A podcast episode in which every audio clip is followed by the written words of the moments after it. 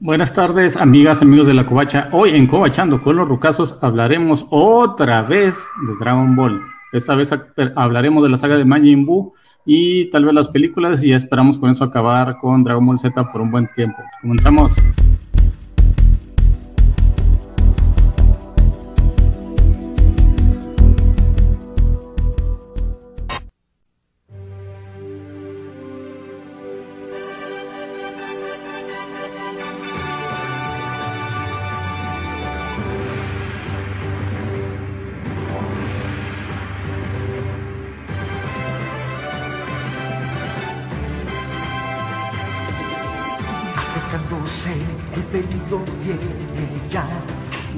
Soy su anfitrión Spider Games.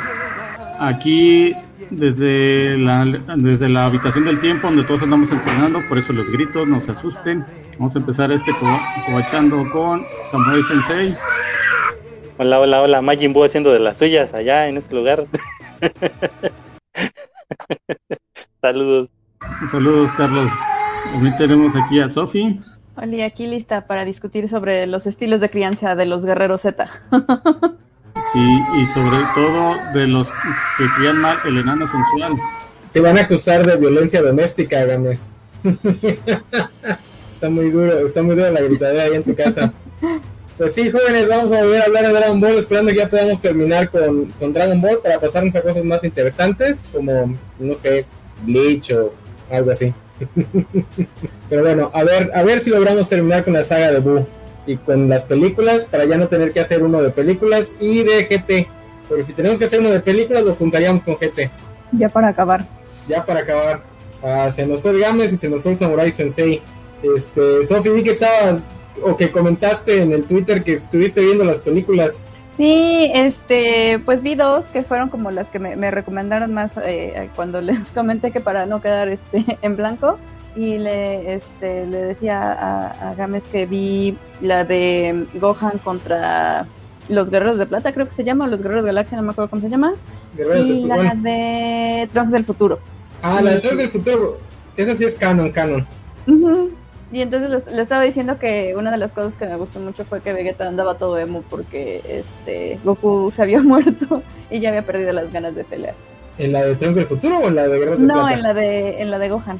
Ah, fíjate que no me acuerdo. Yo esa película la compré en una tienda de cosas de anime cuando salí de sexto año, pero no me acuerdo casi nada de esa película. Nada más me acuerdo que salen unos tipos azules como muy romaní, así tipo gitanos, y que, y que, hace, que arman un torneo, pero no me acuerdo de nada más del plot. Este, ya regresé. Ya volvió. andamos hablando de las películas. Ah, ¿de cuál? La de, la, de, Guerreros de... La que me dijiste. Sí, esa Mr. Satan es un torneo. No, no, no es, Mr. Satan. Es, es, un millonario que quiere cumplirle un. Porque quiere celebrar el cumpleaños de su hijo y hace un torneo. Y en ese torneo participan. ¿Qué? No, Mr. Satan, es invitado a ese torneo como anfitrión de, del, millonario que crea el, este torneo. Entonces llegan sus. Eh, mencionan que son alumnos de Mr. Satan los que van a ser los, los jefes finales, por así decirlo y aparte otros personajes según famosos, ¿no? De, de, ese lugar que van a pelear contra los finalistas. Entonces ahí me da mucha risa porque Krillin cree que es el único que va a participar y que por fin no va a haber ni va a estar Trunks, ni va a estar Piccolo, ni Vegeta, ni Gohan, pues entonces él ya eh, quiere tener asegurado el, el, premio, que creo que era un viaje a, a unas playas o, y algo de dinero, algo así. Y, bueno, pues su sorpresa es cuando ya ve precisamente a Ten Han, ve a Trunks, ve a Gohan. Es la primera vez que se ve a Gohan portar el, traje de, Goku, o sea, su característico traje naranja. Y en esa edad, en esa edad, porque no se le había visto un dibujo previo a, esa versión de Gohan con el traje de, Goku, siempre ha salido con el traje de Piccolo. Entonces, eh, Ajá, y Picoro se harta, yo creo, de, pelear con puro perdedor, que mejor se retira, se retira del torneo. Entonces ya también como que Krillin ve por ahí que tal vez tenga oportunidad de, sobresalir. Eh, creo que también es la última vez que se le ve luchar a Ten Shin Han, porque pues es derrotado por Trunks. Entonces ahí, ahí también él le dice a Trunks que, que pelee con todo, ¿no? Porque, porque esta es, esta es de las películas que salen entre Cell y Majin Buu. Es como el, puente. Porque en Canon la, última pelea de Ten Shin Han es la de Cell, la, la, segunda forma de Cell, donde hace el poder de, no sé cómo se llama. El Kiko. Es el, el Kiko, que es el último, eh, el, la última participación de relevancia que va a tener Ten Shin Han hasta que lo quieran volver a integrar en Super. Es el, el Shin Kikoku, ¿no? Porque el anterior era el que te quitaba toda la energía vital y este ya lo hizo en dosis más pequeñas. no, lo hizo tantas veces contra Cell. Que aplasta Cell, ¿no? Lo aplasta, lo deja. Sí, pero la técnica original era de un solo, una sola vez y te podía matar. Por eso no lo era una técnica prohibida. Él lo mejoró y por eso lo hace tantas veces contra Cell. Contra Cell.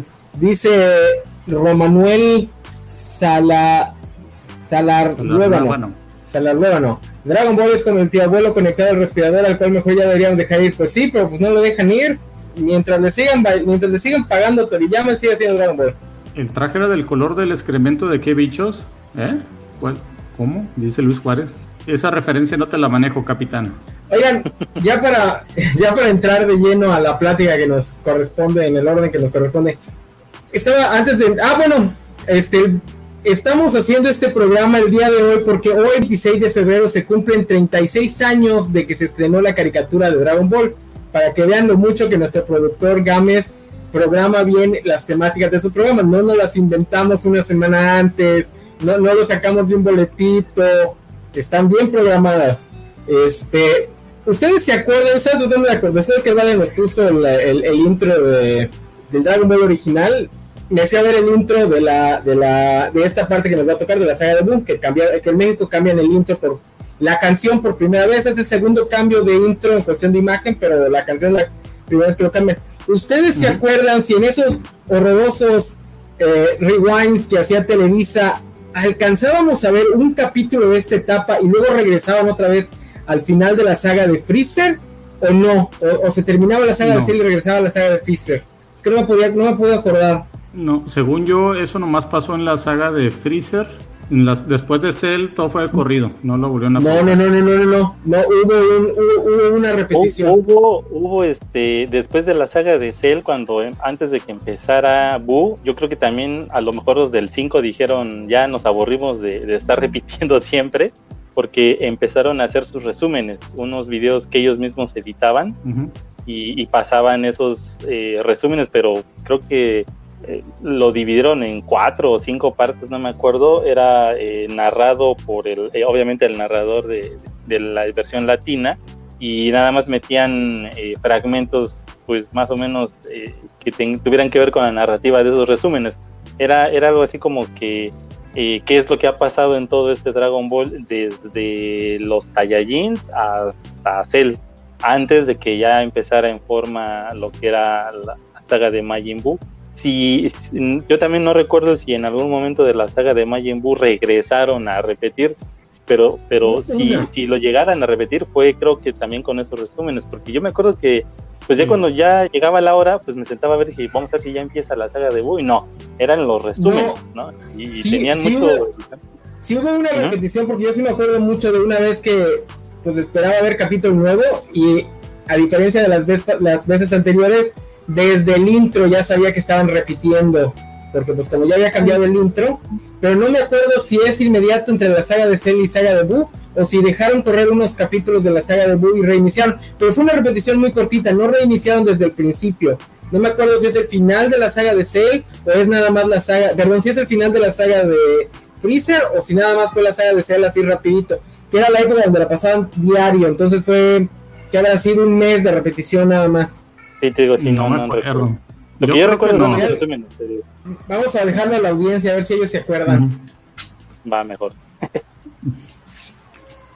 bueno, pero si recordamos, ya terminamos la parte de Cell. Cell ya está muerto o desintegrado. Y la paz llega al mundo. Entonces todos pueden ser felices, todos pueden regresar con sus familias. Pero alguien no quiere regresar con su familia. ¿Por qué? Sofi, ¿sabes de quién estoy hablando? Pues Goku, ¿no? Así es, el padre desobligado por excelencia. sí, o sea, si tú que le das a elegir entre criar a un niño o quedarse en el cielo, pues que va a escoger. Además, en el cielo estaba el torneo. Entonces... Ah, claro. Podía entrenar. A lo mejor eso es lo que dice el enano, porque ahí, ahí se fue un torneo en el cielo, eso es lo que está ah, en medio, el torneo sí. celestial. Sí, es que yo, tengo que yo me acuerdo que un día me senté a verlo esperando la nueva canción y pum, empieza la antigua y dije, ching, ya lo, volvieron a repetir. y, pero yo pensaba que iba a ser otra vez desde el principio, porque las veces anteriores se reboteaba hasta el primer capítulo de Dragon Ball Z. Y esa vez no, esa vez fue rapidito. Te digo, no me acuerdo si fue el final de la saga de Freezer o si nada más fue la saga de Cell. No me acuerdo, según yo no. Dice Luis Juárez, ¿saben si en Estados Unidos en esta etapa sí mataban a Goku o solo lo mandaban a otra dimensión, como la primera vez que se murió? Sepa Dios. No te manejo la versión gringa. Para, lo más seguro es que sí, porque a Yamcha lo mandaron a otra dimensión también. Lo que pasa es que creo que hubo dos doblajes eh, eh, gringos y para, este, para la saga de Book creo que ya era el, segundo. Es que no, no era solo el doblaje, o sea, la, edición. Cuando matan a Yamcha, en Estados Unidos se ve, no está el cuerpo de Yamcha, te lo quitan y dicen que lo mandó a otra dimensión. Ah, sí, porque era Ford Kids, ¿no? El que hacía, el que, el que, el que lo trabajaba en Estados Unidos. Pero quién, pero quién sabe, porque cuando, cuando lo pasan a Tunami creo que ya les permiten un poquito más, menos de censura. Pero no sé si ya tocó ese etapa o fueron los reruns después. Qué dato curioso, en la película Boyhood de Link Cater, o como se llama ese director, se ve que al niño viendo justamente la saga de se ve Boo gordo cuando está viendo la tele y jugando con su Game Boy Advance. Pero bueno, empezando la saga de Boo, nos damos cuenta que Gohan ya está mayor. Avanzamos unos, ¿qué, qué fueron? ¿6, 7 años? Es lo que te iba a preguntar, ¿qué edad tiene Gohan ahí? Está en preparatoria. Por la prepa, ¿no? ¿Es prepa o es universidad? Porque pues, tiene facha como de universidad. Se ve todavía puerto. Sí, es prepa. Es prepa porque su mamá lo estuvo instruyendo toda su vida y ya quería conocer a la chaviza de, la ciudad. pues otra pregunta para la audiencia. ¿Qué edad tenía Gohan? ¿Qué, edad tenía Trunks? ¿Qué edad tenía Trunks del futuro? Andaba en los 17, 16, 17. 17, igual, igual que los androides, ¿no? Sí, porque al, a Gohan se lo matan como a los 14 o 15 o algo así. Y todavía pasó un tiempo en lo que Bulma preparó la máquina del tiempo. Lo curioso es que Gohan, o sea, entrenó cuántos días en la habitación del tiempo, uno, una vez. Un año. O sea, entrenó un año, o sea que salió como de 11 años. Y Goten tenía 6 años aquí, ¿no? Más o menos. Entonces sí andará en los 17 años. 5, porque son 5 años, de, son, es un salto de 5 años, no es igual que el del, del inicio de Z. Entonces tiene que tener 5, si no, ¿cómo lo concibió Goku? En ese Inter ¿Sabes, ¿Sabes dónde te dicen eso? En el juego de, de Kakaroto, que salió recientemente. Ahí hay un Inter cuando después de que van a entrenar que dice la historia que Milk y Goku se fueron a, a platicar. Pero bueno. Néstor David Vázquez Cruz, que si hablamos de las películas intermedias de Silly Boo, pues. Ya hablamos de Guerreros de Plata. ¿Es la única que hay intermedia? Propiamente sí, porque las demás son o antes de Cell o durante o posterior, sí, durante Boom. Sí, porque la de Broly también es antes, ¿no? De, es durante la, lo de Cell. Es, una es antes y la otra es. Ah, una es durante, porque está Triunfo del Futuro, y la otra es este. Después, cuando Después, porque ya están Goten y Trunks. Esa etapa es además donde dicen las malas lenguas que ya no tenía nada, absolutamente nada planeado Toriyama. Ya nada más le hacen alargar la historia más y más, porque había logrado jugarle a con la trama poniendo el desarrollo del personaje de Gohan, que es el gran final de la saga de Cell. Pero a partir de aquí, pues ya como que no sabe qué hacer. Está interesante lo que intenta. Primero porque es otro salto de 5 años. Por eso es que les pregunto qué edad tiene Gohan, porque general, cuando hace el mismo, un salto similar con Goku, Goku debe rondar los 17, 18 años en la, en el, en el, en el último torneo. Entonces yo siempre había tenido la idea de que Gohan también tenía 18 años y, que era universidad, no prepa, pero la verdad nunca lo, he checado. Cuando regresó Goku grande ya tenía 18, porque si no mal recuerdo se fue a entrenar dos años a lo mucho.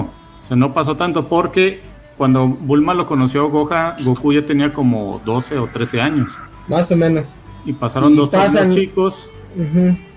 que son como que de un año, año son tres años de los torneos son tres años, pero creo que se saltaron uno o algo así, porque sí entrena como dos años con, con este Kamisama.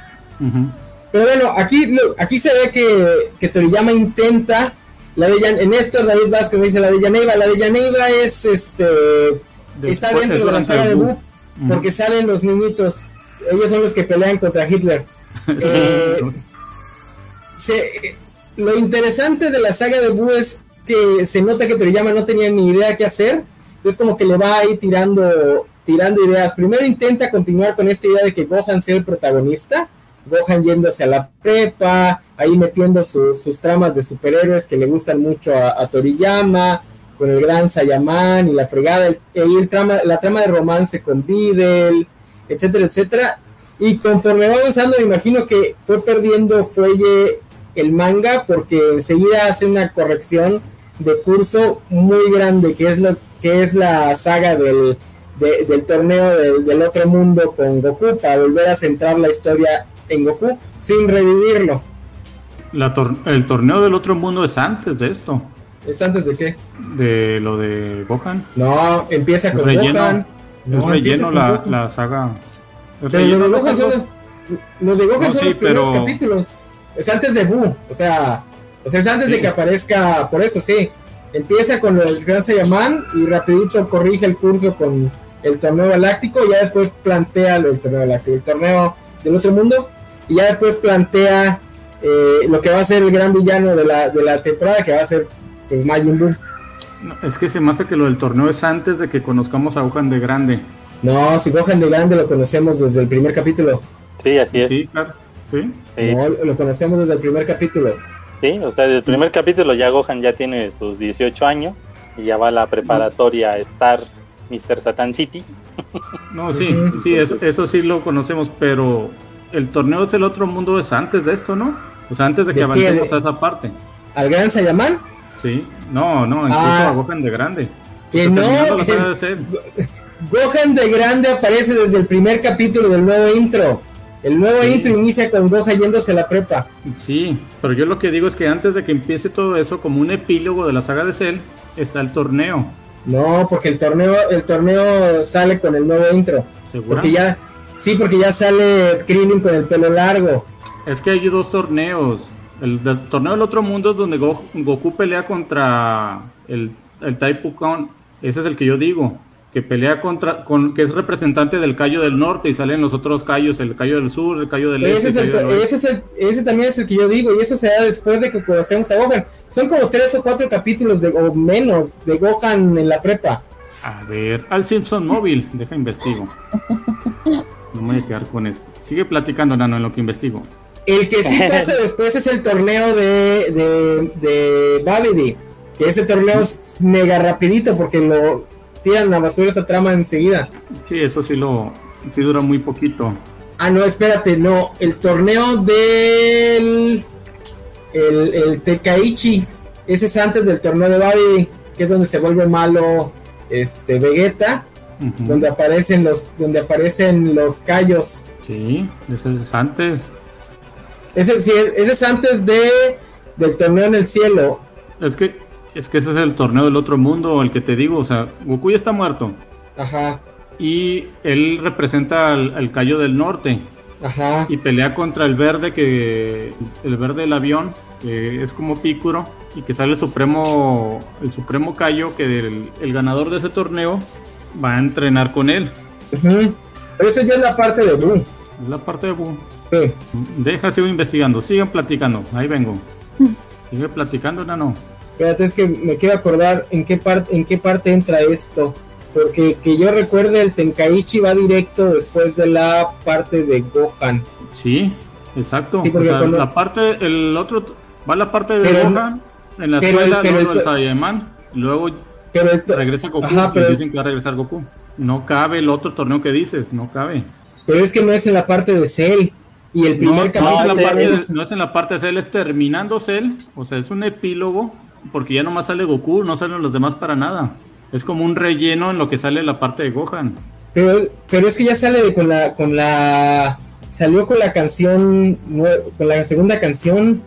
no, ahí sí, ahí sí, este, la razón la tiene eh, Gámez, porque es el episodio 195, eh, todavía dice aquí en la wiki de Dragon Ball de Asia que tiene todavía el tema de Chala Het Chala. Entonces todavía aquí es, es la parte final ya de, de, lo que es la saga de Cell. Eh, aquí se este, menciona que va a haber un torneo y que quienes van a estar involucrados. O sea, digamos que ese es la, la, el previo a lo que se va a dar.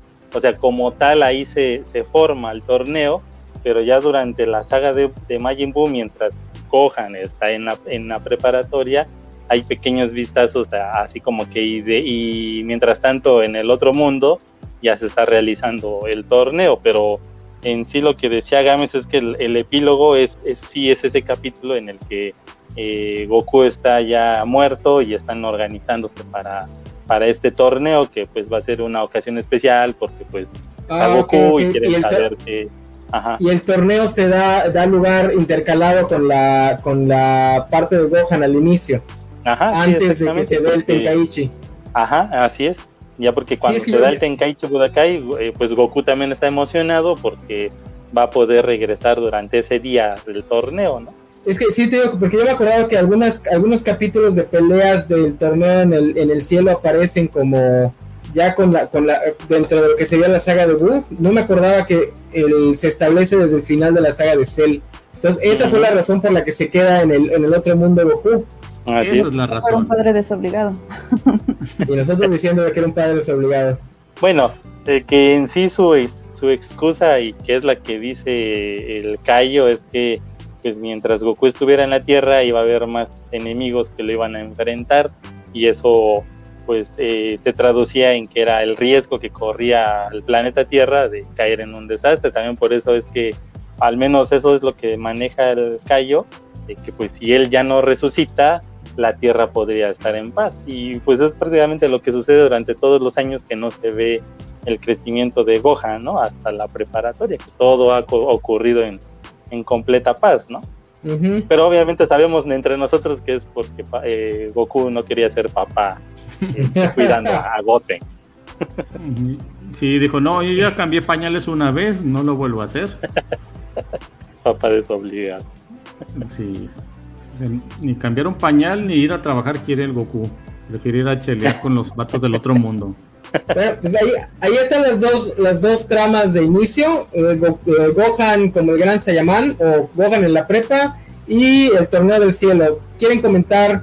Pues yo digo que comentemos primero lo de Gohan en la prepa, que es lo más cortito, ¿no? Algo rescatable. a mí me gustó mucho esa parte, pero pues es la parte más corta y más rápida y como que no tuvo mucho impacto en la trama. Algo que rescaten de esa parte, además de Videl, pues creo que Gohan es de los pocos superhéroes que sí, o sea, salvo que Videl sí se fija como mucho en cosas que son como que eh, congruentes con que él sea el Saiyaman, pero creo que es de los pocos que sí dices, bueno, no es como que nada más se puso lentes y ya, sino que realmente todo su este, todo su traje sí es muy estilizado, ¿no? Creo que se lo hace Bulma, ¿no? Sí. Sí, son de los trajes de que, que Bulma le empieza a hacer a los Saiyajin. Eh, las botitas y y la licra, la licra de un solo color. Lo único que nunca me gustó fue el casco y ya después los lentes y la y el la, pañoleta. Ahí Ah, sí. Sofi.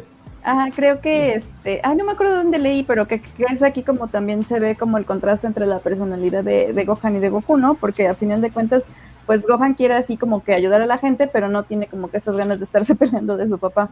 Y en cambio, pues sí, Goku es de que pues le encanta la pelea, ¿no? Y, quizá tiene que ver con que sea mitad humano o que no sea Saiyajin, ¿no? O sea, como que a los Saiyajines les gusta el conflicto. Hay un video ensayo que habla de eso, pero no puedo acordar si es de Wisecrack, de A-Patch Wolf o de quién, donde habla justamente de eso, que aquí Toriyama intenta pues mostrar el reflejo de Goku. Goku nada más es un, el típico protagonista de artes marciales, pues le interesa ser más fuerte, y todo lo heroico está más enfocado a la parte pues, de artes marciales, ¿no? De la parte deportiva y competitiva. Mientras que Gohan sería un, héroe más estándar al estilo occidental. O sea, él le interesa proteger a las personas, no le interesa, de hecho no le gusta pelear. Y que esta primera parte de la saga de Buu como que quería seguir explorando eso, ¿no? Tienes a Gohan que dejó de entrenar después de la saga de Cell, porque pues como dijo alguien antes, pues ya no había, ya no había amenazas en la Tierra, ya no estaba Goku este, y pues iba a volver a encontrar. llamado Carlos? Este, es que no me acuerdo si fue Carlos o, había sido tú. como Carlos mencionó, pues ya no está Goku, ya no hay enemigos, ya no hay razones para seguir entrenando. Entonces, como que sí estaba interesante, pero pues los fans les gusta Goku y su Goku y nada más Goku. Pues tuvo que importar la trama. A, mí me gusta mucho esta parte porque es el, estilo de Toriyama que, que le gusta hacer cómico o tipo Doctor Slump. O sea, historias más juveniles y tradicionales y más bobas, que a mí me gustan mucho, pero todos querían ver cambios de pelo, pelo más largo, muchas bolas en los pechos y explosiones y ráfagas de fuego y bla, bla, bla. Mira, yo no soy fan del estilo de comedia de Toriyama, pero esta parte y cuando habla de las fuerzas espaciales de Cell, sí me gusta mucho. Este tipo de comedia más de preparatorio, de universidad o lo que sea, este, y con el ahí con los dramas romanticones, sí le hubiese quedado muy bien a la historia y hubiese transicionado muy bien a lo que iba a ser la etapa de Naruto, pero pues se adelantó como 7, 8 años a esa moda. Entonces la gente todavía quería seguir viendo a sus hombres fuertes, como bien dices, con bolas de, en vez de músculos, y pues no, no pegó. Que además los diseños de personajes de, de Dragon Ball, viéndolos bien, hasta los varones estaban bien sabrosos, ¿eh? O sea, Era sí. Opportunity en, este, en, ese aspecto. Pero ya en Z, porque en Dragon Ball son como más burdos, ¿no? En, o sea, el, estilo, el, estilo, de Vegeta es como totalmente distinto, o sea, se ve como super sonso y ya después en Z ya está así como, ya príncipe Saiyajin acá. Sí, es que la transición al inicio, al inicio de Dragon Ball Z todavía conservaban sus líneas gorditas. Eran, eran chonchitos, este, los brazos, todo, ¿no? Ya cuando eh, está pasando al, hacia el final de, de Cell empieza a verse más anguloso, que es lo que eh, caracterizó ya después a mí los diseños ya llegando a esta saga de, de Buu, que todos eran muy cuadrados, no, no, me, no se me hacía muy estético, pero eh, bueno, pues la trama, la historia o lo demás era lo interesante, pero sí era eh, el estilo de dibujo, ¿no? Que, caracterizó a esta saga es que estaba muy, muy cuadrada todo, ¿no? Así como dices ya el, el enano todos, o, o games, ¿no? Llenos de bolas y todo, pero se veían muy, muy, muy angulosos todos los rostros, los, los brazos en vez de verse el músculo se veía recto, ¿no? Así como que ahí, ahí se ve, mira, o sea, lo único que me gustaba era que también al querer darle ese tono otra vez cómico, algo que, que, siempre me ha gustado también ya de lo que es Akira Toriyama es el diseño de los ojos. En los ojos es cuando se nota que, que quiere darle el tono cómico. O sea, esa, esos dibujos que se ven aquí en la imagen que está mostrando Gámez, que se ven así también como si fueran una C grandota, ¿no? Todo el, el, el ojo, la línea.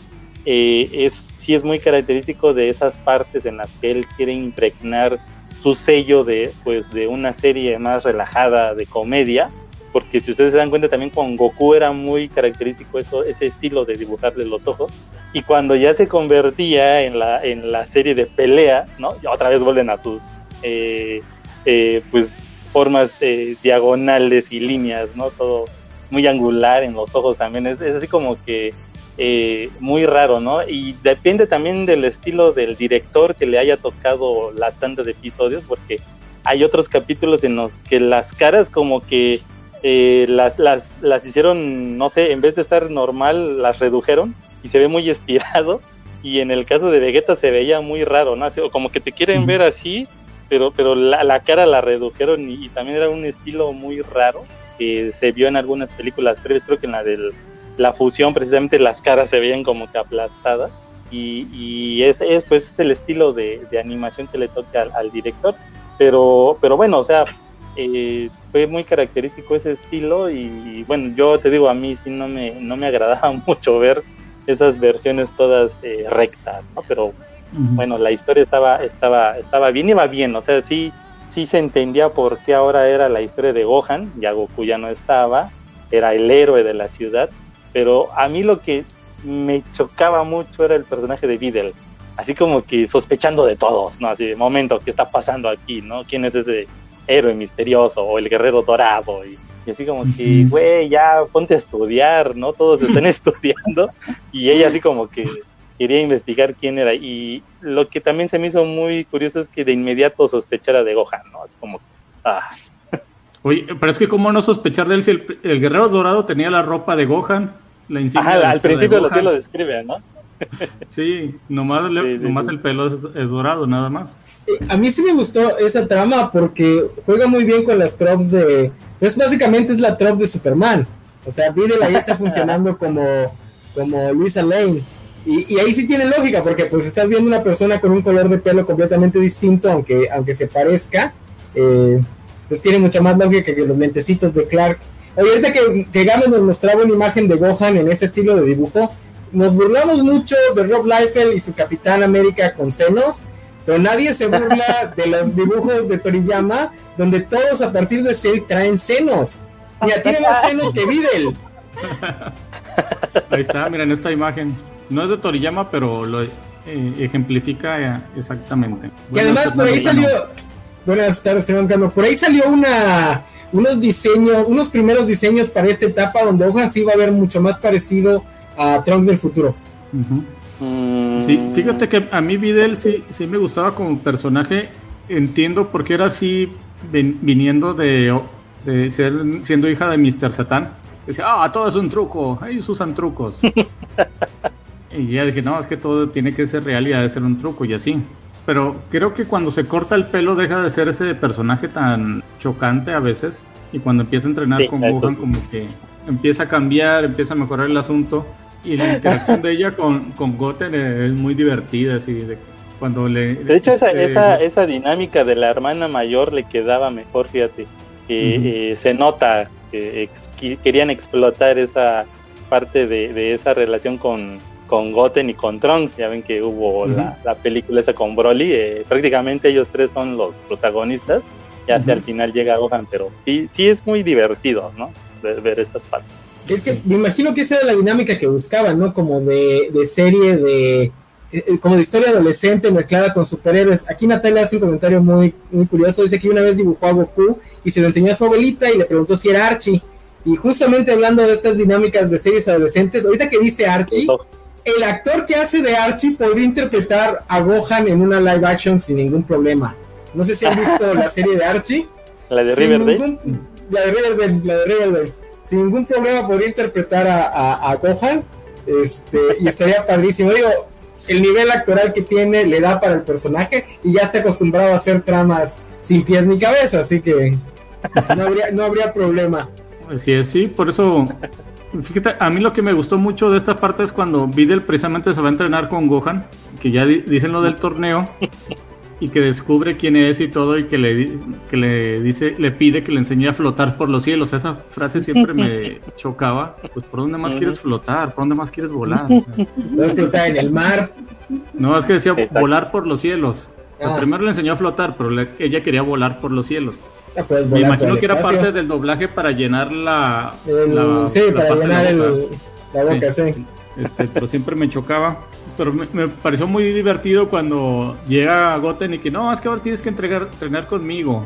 Y el Goten se pone a volar como si nada y la vida ahí. Toda celosa. Es, muy, es muy interesante porque, uno, no tiene lógica alguna porque en el mundo de Dragon Ball original había poderes, había monstruos, había mitad, había animales antropomórficos. Entonces que de repente te salgan con que hay gente que no conoce este lado del mundo está, está ilógico. Pero es muy interesante cómo el propio Toriyama quiere jugar con lo, con lo ridículo que se, ha vuelto su, que se ha vuelto su propia historia, ¿no? Y esto de Goten es, pues básicamente se está burlando de sí mismo, ¿no? Porque Goten entra con todo el, paquete de poderes que a los demás personajes les tomó serie y media conseguir. O sea, Goten ya entra haciendo Super Saiyajin, ya puede volar. Entonces es como que un lamp shading de, pues sí, eso es, eso es bien ilógico y, no, no voy a explicar cómo es que genética, Ajá, no voy, no voy, a explicar por qué este niño de 5 años ya hace cosas que a su papá le tomaron 20 a aprender. Pues porque es igualito, a lo mejor se, se medio clonó. Es lo te digo, o sea, genética, herencia. genética. Sí, y aparte que a lo mejor creo que estoy casi seguro que fue concebido con Goku siendo Super Saiyajin. Ese es el chiste que hacen el, ese es el chiste que hacen en eh, en. Es en, la etapa en la que Goku le dice a Gohan que van a entrenar manteniéndose en estado de Super Saiyajin todo el tiempo. Ahí hacen un chiste de que ahí fue concebido Goten. Este, alguien vio esos doujinshis de los noventas, precisamente haciendo alusión a este hecho. o sea, con doujinshi me refiero a historias hentai. Ah. Ah. E, en esas pensé enseguida, Carlos. Es que estabas este, diciendo del, del Dragonfall español. Creo que igual en, la, en, en, en, el abrillo también hacen un chiste de la concepción de, de, de Trunks. De, Creí que te ibas a poner protección. Me puse mi armadura. este. Pero bueno, esa parte, esa parte tenía cosas muy interesantes. Es una lástima que no, no siguió y que tampoco pudo seguirlo en Super porque parecía que de repente Super quería retomar ese tipo de, de historias pero pues nuevamente degeneró en torneos espaciales, multiversales, y cada nueva saga es un multiverso más para que el torneo sea más chido. Eh, no, no, hables mal de ese torneo que está muy bueno, ¿eh? No hables mal de eso, por favor. de todo lo demás sí, pero del torneo no. Este, bueno, la hacen a un lado y vamos, vamos ahora sí a los torneos, que es lo que la gente quiere ver. Escenas de desnudos. El torneo del otro mundo. Pero el torneo del otro mundo no entra aquí porque ya pasó, te digo que fue el, previo. Pero no lo tocamos, no, no, hablamos, no hablamos del torneo del otro mundo en, el otro programa. Es que no está ah, tan chido. El torneo del otro mundo lo más, lo más interesante es la, la oruga, que no sé cuántos años van, que se forma en un capullo y que después de 200 años vamos a conocer su verdadero poder. Ajá, sí, es cierto. El, el diseño de personajes estuvo padre, porque hay varios personajes con un diseño muy padre. Sale Hércules, sale... Bueno, de los de la Tierra, supuestamente Hércules es, uno de ellos. Mm. ¿Qué, tan baja, qué tan baja es la, vara para medir las relaciones interpersonales en Dragon Ball que Vegeta y Bulma son la mejor pareja de la historia? Bueno, Videl y, Gohan son mejores, pero Videl y Gohan tienen el problema de que se desarrollan como pareja en GT. Entonces como que todo el mundo ignora esa parte. Yo ni siquiera GT. no te perdiste de nada. Eh, pues, el torneo del mundo lo que me gustó es la, lo de los Kaiosamas, lo del Kaiosama del norte, del este. E, eso a mí me, encantaba. Eh, nuevamente es otra cosa que no, que no va a ir para ningún lado. Toriyama después se va a echar para atrás y ya no va a explorar absolutamente nada de esta parte que a mí se me hacía más interesante. Y ya va, inmediatamente ya va a regresar a la fórmula de Dragon Ball Z que es poner un villano muy malvado y a Goku entrenar. Entonces, vamos ya al... Ah, bueno, aquí también establece el gran Kaiosama, ¿verdad? Digo, el gran, gran Kaiosama. Sí, pero antes de que pase eso, antes de que, bueno, cuando todos van al torneo, pasa uno de los momentos más emotivos cuando Goku conoce a Goten, o sea, nunca había ido a ver a su hijo. Te lo creo. de eso ya en el torneo, en el, en el Tenkaichi, ¿no? en el Tenkaichi, por eso. Ah, ¿vas a hablar del torneo de...? No, no, es que, es que estaba, estaba, estaba preguntando de los Kaiosamas, que se me había olvidado que son cuatro Kaiosamas y luego presentan a un gran, gran Kaiosama o algo así, gran Kaiosama, algo así. Y sí, ya a mí se me hizo como una copia del, del Roshi, pero más barbón todavía. Sí, eso es lo que tiene el torneo del cielo, que ya se nota que que le está estirando mucho. A mí me gustan mucho los diseños de personajes, pero hay algunos que sí ya son. el, pues no villano, pero el antagonista final en el torneo para Goku es básicamente Piccolo y hasta lo dice Goku. Ajá, que se parece, ¿no? Al Paiku Han. Ajá, y hay, uno muy padre, rojo, que básicamente es él, pero en rojo. Entonces está así como que. Sí, puedes hacer. Y bueno, ya pasemos al, al, al, gran al torneo Tenkaichi, al Budokai Tenkaichi, el torneo bajo el, del más fuerte bajo el cielo. Que hay una escena que a mí me encanta, que es donde ahora ya no hacen tryouts eh, completas, ¿no? Ahora lo van, miren tu fuerza con una máquina. Una máquina. Y me encanta porque ah, ahí es la, la, escena donde dice Games que conoce por fin a su hijo, nunca lo había ido a visitar, a pesar de que literalmente tienen ahí a una hay una bruja que, que le puede permitir visitarlo una vez al año o algo así, ¿no? Él se puede teletransportar cuando quiera. No necesita estar No, pero, pero, pero se supone que para estar en el, en el planeta no necesita pasar primero por esta. Se supone, pero. este, lo que usa Uranai Baba es que te deja estar un día. O sea, ella te lleva con un cuerpo físico. O sea, para que pase tu alma. Ah, bueno, ok, ok, Pero que podía ir alguna vez a aparecerse a fantasma, pues bueno, eso no se había tocado. Lo de la, lo de la este, teletransportación se, se toca en una de las películas. que el Kaiosama normal, el norte, le dice que, que, no lo puede hacer, pero él lo hace, o sea, sí se ve que se transporta, golpea a uno de los villanos de esta película, pero de ahí vuelve a desaparecer porque precisamente no tiene cuerpo físico para estar en la Tierra, entonces, aunque se hubiera querido teletransportar, ahí ya establecen que no iba a poder porque no tendría presencia física, entonces, eh, por eso hasta este momento es que ya llega con su cuerpo, y usted está bien. El punto es que le huyó a las responsabilidades paternales. Y ya lo conoce en la fila de. Lo, conoce pues en la fila para, para, para el torneo y ya empiezan los trayados y todos se ponen de acuerdo para nada más darle un toquecito a la máquina para no romperla. Y a, mí sí se me hace chistoso cómo Videl empieza a deducir si conoce o no a esas personas que están rompiendo la máquina. sí, sí, está muy genial todo para ocultar, ¿no? Porque Gohan no quería que se enterara de todo, todo esto que para ellos sería algo raro o extraño o de miedo, entonces así como, que, ah, seguramente están dañadas las máquinas, por eso explotaron, ¿no? no me acuerdo quién es la que lo revienta, ¿es, Vegeta? Vegeta. Vegeta. es el que, se, el que se aburre de eso.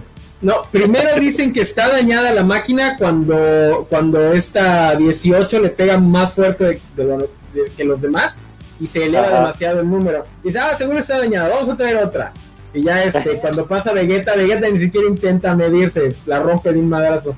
Y además el otro, el otro cambio, el otro gran cambio del torneo es que ahora hay una división para niños, entonces ah, Gohan y Trunks ya no van a poder competir con los adultos.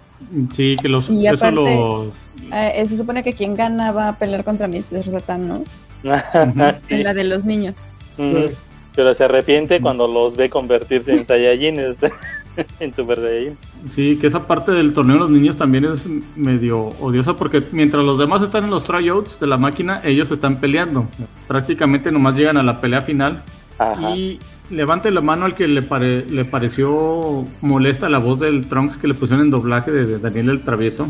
No me acuerdo de la voz, la neta. Daniel el Travieso. Ah, como que muy chillante. Lo que pasa es que también tenías. Sí, pero no me acuerdo de la voz de Trunks.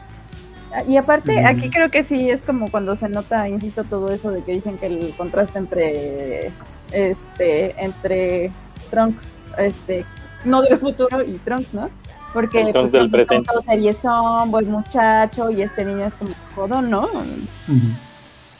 Sí. Sí, lo más divertido es cuando le pegan a los hijos de la, de la señora gorda que, que los pone que son como peleadores de, de Muay son bien groseros.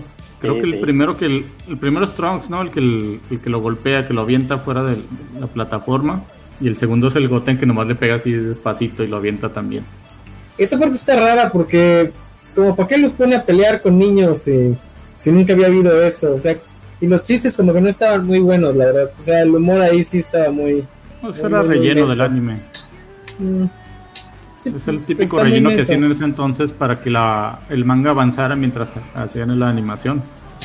Por eso vimos incontables minutos de los niños entrenando o haciendo sentadillas y la mamá gritándoles en cada episodio.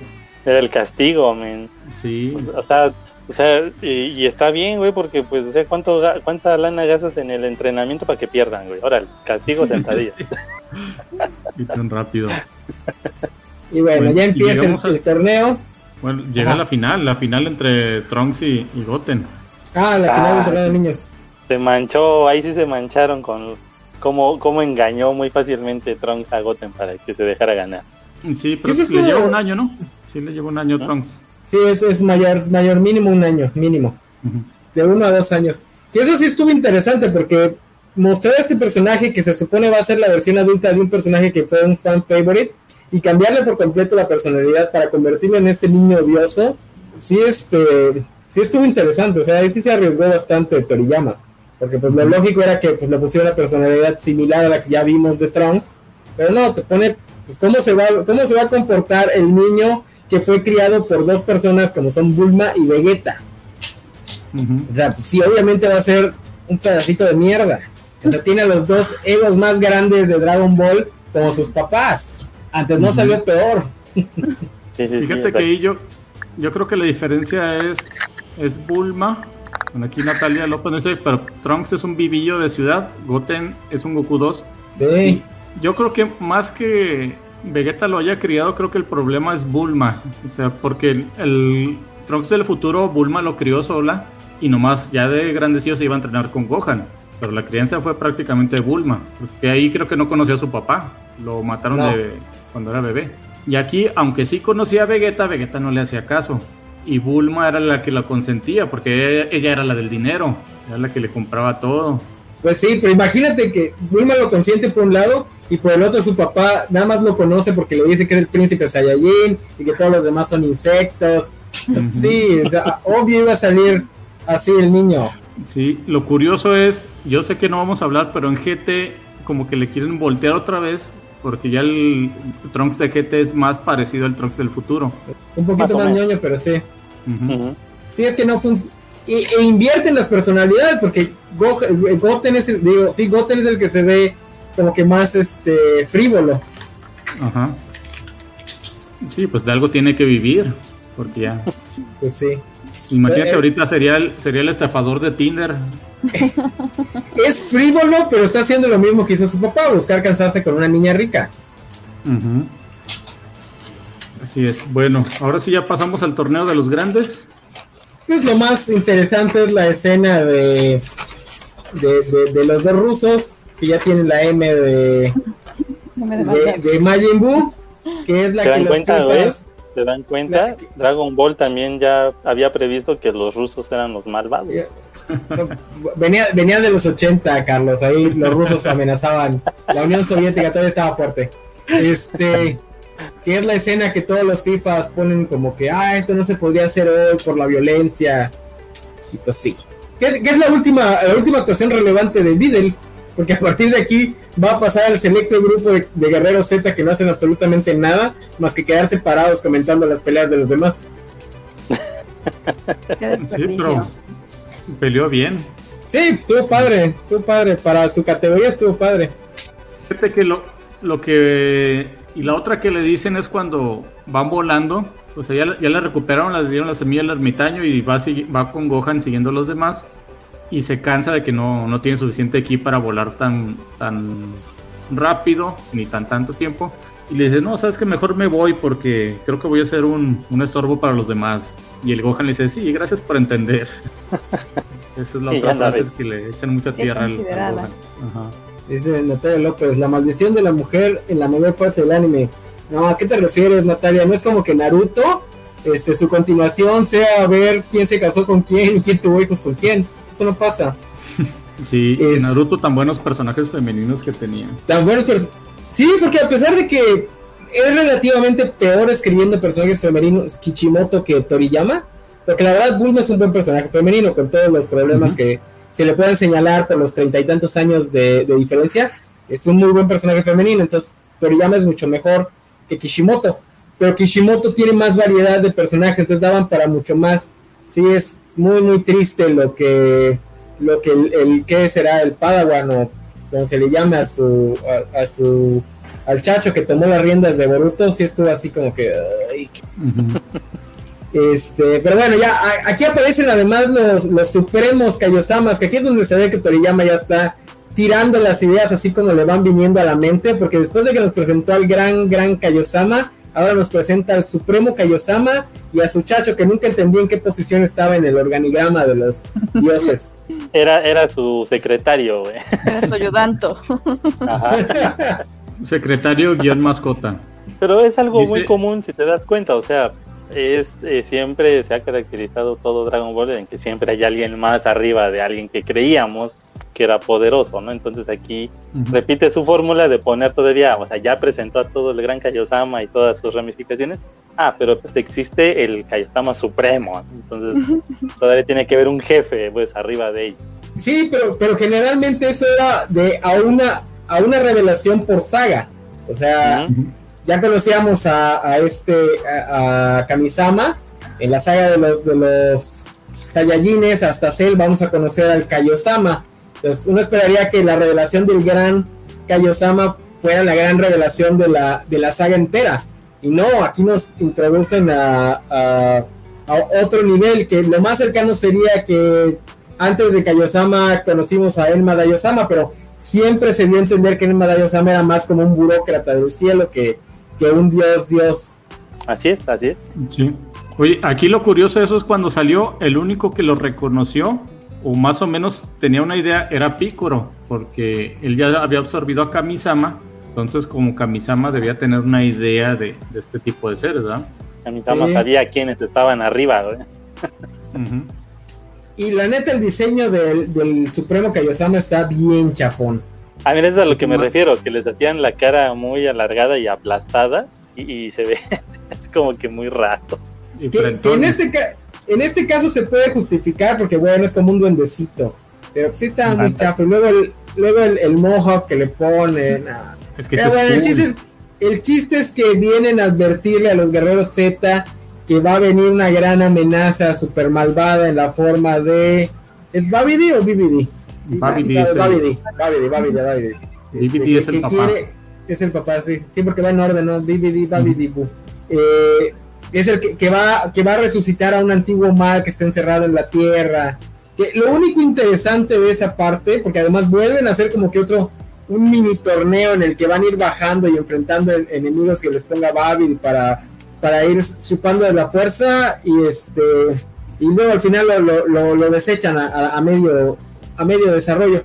Lo único interesante, aparte de lo, de lo de Vegeta, es este cuando cuando Dabura le dice, ah, venimos hace 300 años a checar cómo está el planeta y no encontramos ningún peleador que, que se acerque al nivel de fuerza. Para nosotros sí está bien chistoso porque pues ya sabes que hay como 15 super seres ahí en el mundo. Ya literalmente cuatro, cuatro, cinco, cinco Super Saiyajins.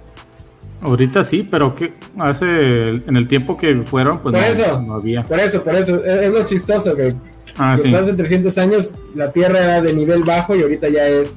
Sí, porque en ese tiempo, pues lo más parecido era el, el Picoro Daimaku, pero pues no, no estaba de hecho, lo, nivel. lo mencionan, ¿no? Mencionan a Picoro. Y ahí está Dabura, el, el demonio que está de parte de, de Babidi y que juntos quieren despertar a Majin Buu. A Majin Buu. Dabura. Dabura. Majin Buu. ¿Qué te pasó? Hasta la voz de hueva, ¿no? sí. Pues es que tenían que presentar a un villano, no.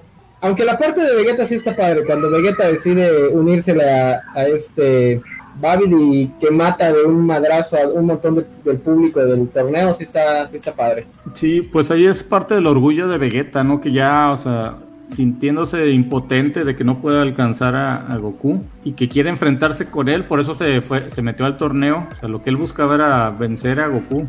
Y aquí está otro momento donde recordamos que Goku nunca le ha ganado a Vegeta, aunque sea más fuerte que él, nunca le ha ganado realmente. Porque en la pelea, cuando sale Majin Buu, bueno, está saliendo Majin Buu, y los dos dicen, no, pues está bien, vamos a, vamos a pelear contra Majin Buu mejor, y en eso que se voltea a Goku, Vegeta le pega por la espalda y lo desmaya. Fíjate que hay algo que, me gustó mucho porque le, decía a Gámez que estuve viendo como clips porque no me acordaba de algunas cosas y también de esa pelea yo la recordaba como un poquito más eh, rápida y de repente se viendo porque si no de videos de la pelea completa, ¿no?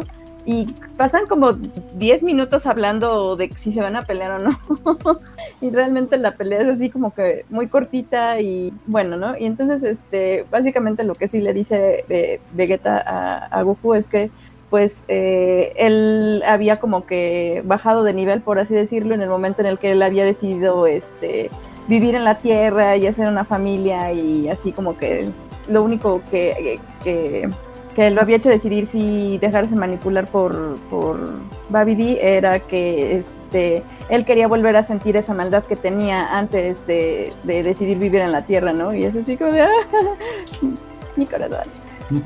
Eso, eso está bien establecido porque justamente cuando ve pelear a, Gohan, eh, es, lo que le dice Vegeta, le dice, no has subido de nivel desde que te enfrentaste a Cell entonces como que desde ahí empiezan a establecer esta hormiguita de que la vida sedentaria, la vida pacífica, no va, no va acorde a la vida del guerrero Saiyajin, que es lo que, va a justificar que lo mejor, lo mejor y lo único rescatable realmente de la saga de Buu es el final del arco de Vegeta, donde se empieza a cuestionar este, qué fue de su vida, donde se empieza a cuestionar qué clase de ser es, si es un guerrero genocida o si es un héroe y su sacrificio, que pues no va a importar mucho porque al rato lo reviven, pero pues su sacrificio ahí donde le da, donde por fin le da un abrazo a su hijo y, decide sacrificarse. Pero después lo madrea. Pero después lo madrea. aquí lo, lo chido es el, el trabajo de, voz de este, es René García, ¿no, Carlos? El que hace la voz de, de Vegeta. O sea, el, la, el sentimiento que le, que le imprime a, a Vegeta, o sea, nota su angustia de que te está hablando con el corazón del personaje, o sea, tanto a, Goku de su impotencia como a Trunks cuando se despide de él. O sea, que sabe que aunque tuvo el poder de, maligno de, de Babidi, realmente no es lo que él quiere ya. Por eso noquea a Goku, por eso se despide de Trunks y se lo avienta a Piccolo al niñero para que se lo lleve. Al niñero. Pero a Goku lo, lo noquea para poder ir a pelear con, con Majin Buu. Sí. O sea, ahí todavía digamos que está como en esa onda de, ser el más fregón y ya cuando se da cuenta de que no puede con el otro ya es cuando dice, bueno, pues ya aquí lo único que puedo hacer es como sacrificarme, ¿no? Que la neta estuvo muy, bueno, al menos a mí en esa escena sí estuvo impactante, o sea, eh, el, hecho de, sacrificarse así de, güey, no manches, pinche Vegeta hizo lo que yo creo que nunca eh, pensó hacer, o sea, sacrificarse, según él, con ese último acto eh, pensó que iba a, derrotar a todos, ¿no? Con su explosión.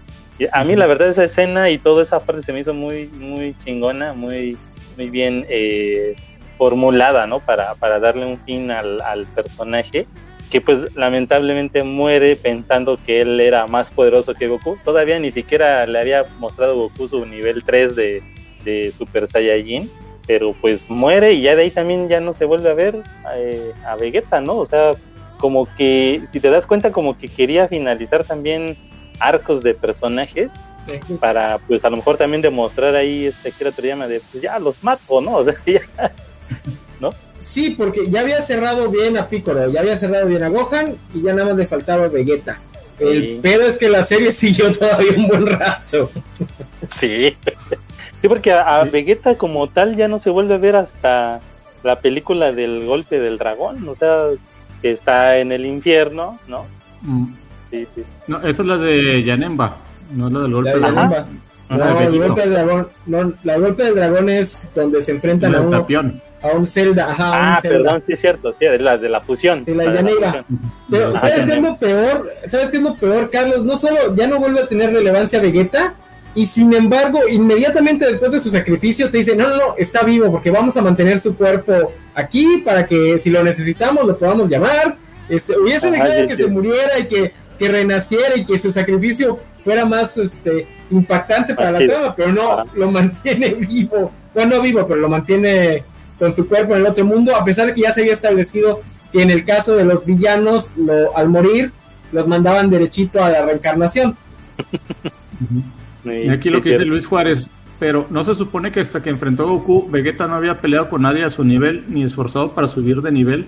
Mm, pero es que él es de, la, de una raza de élite de los Super Saiyajin, porque es, viene, es príncipe. y según yo tengo entendido, creo que ellos sí entrenaban algo.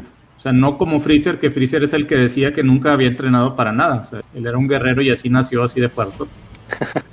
y además no, no puede ser que no se entrenara porque Vegeta sabía que no tenía el nivel de Freezer.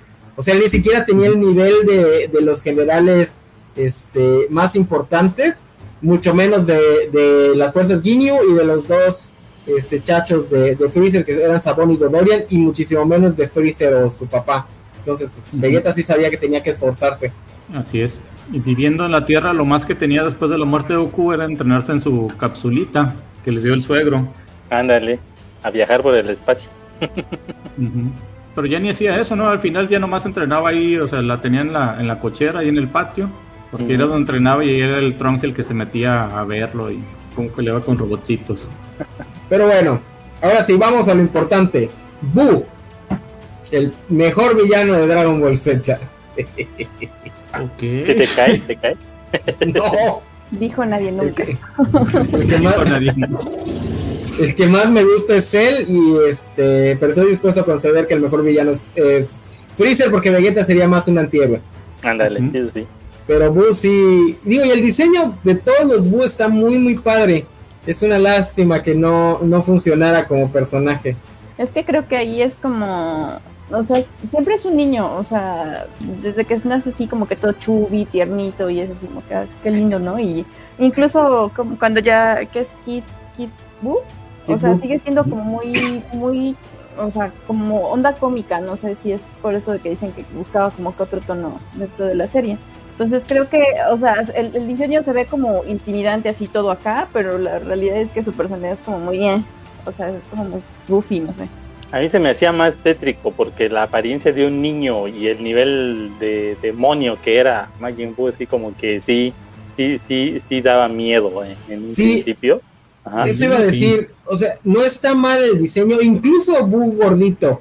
La idea de tener un personaje tan chubby y que en apariencia sea tan tierno y tan infantil, pero que al mismo tiempo sea extremadamente peligroso, es bastante interesante porque contrasta con los otros villanos que habíamos visto en toda la serie. El problema es que pues le aplica la misma que a Celia Freezer, pero si no tiene personalidad el personaje, no tiene ninguna utilidad verlo tener transformación tras transformación. En el caso de Cell te muestran que era un huevón que no usaba su fuerza máxima.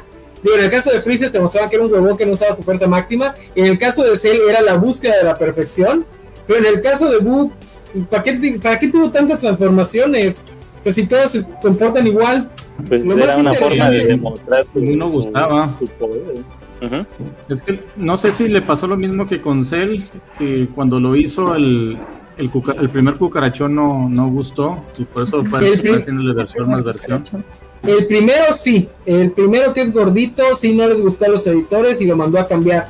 Pero por ejemplo, el Boo intermedio, el que, el que se pone los trajes de los demás, pues ahí lo pudo haber dejado y ya estaba, ya estaba padre. Digo, a mí me gusta el Kid Boo y me gusta la idea de que técnicamente Kid Boo es más débil que las otras versiones de Boo, porque ya no tiene a los, a los supremos Kaiosamas dentro. Pero ya es así como que la maldad pura y como se regenera casi por completo, es una fuerza imparable. El, el Kid Buu no es el, no es el más débil, es el más fuerte, aunque no, te, no, se haya tragado o Sea, o sea, es el más fuerte en el sentido que es el más difícil de, enfrentar, pero su nivel de, de, poder en el sentido de Kid es menor técnicamente porque pues, no tiene a nadie dentro. Sí, porque ya no tiene a nadie dentro. ¿Cómo no, va a ser?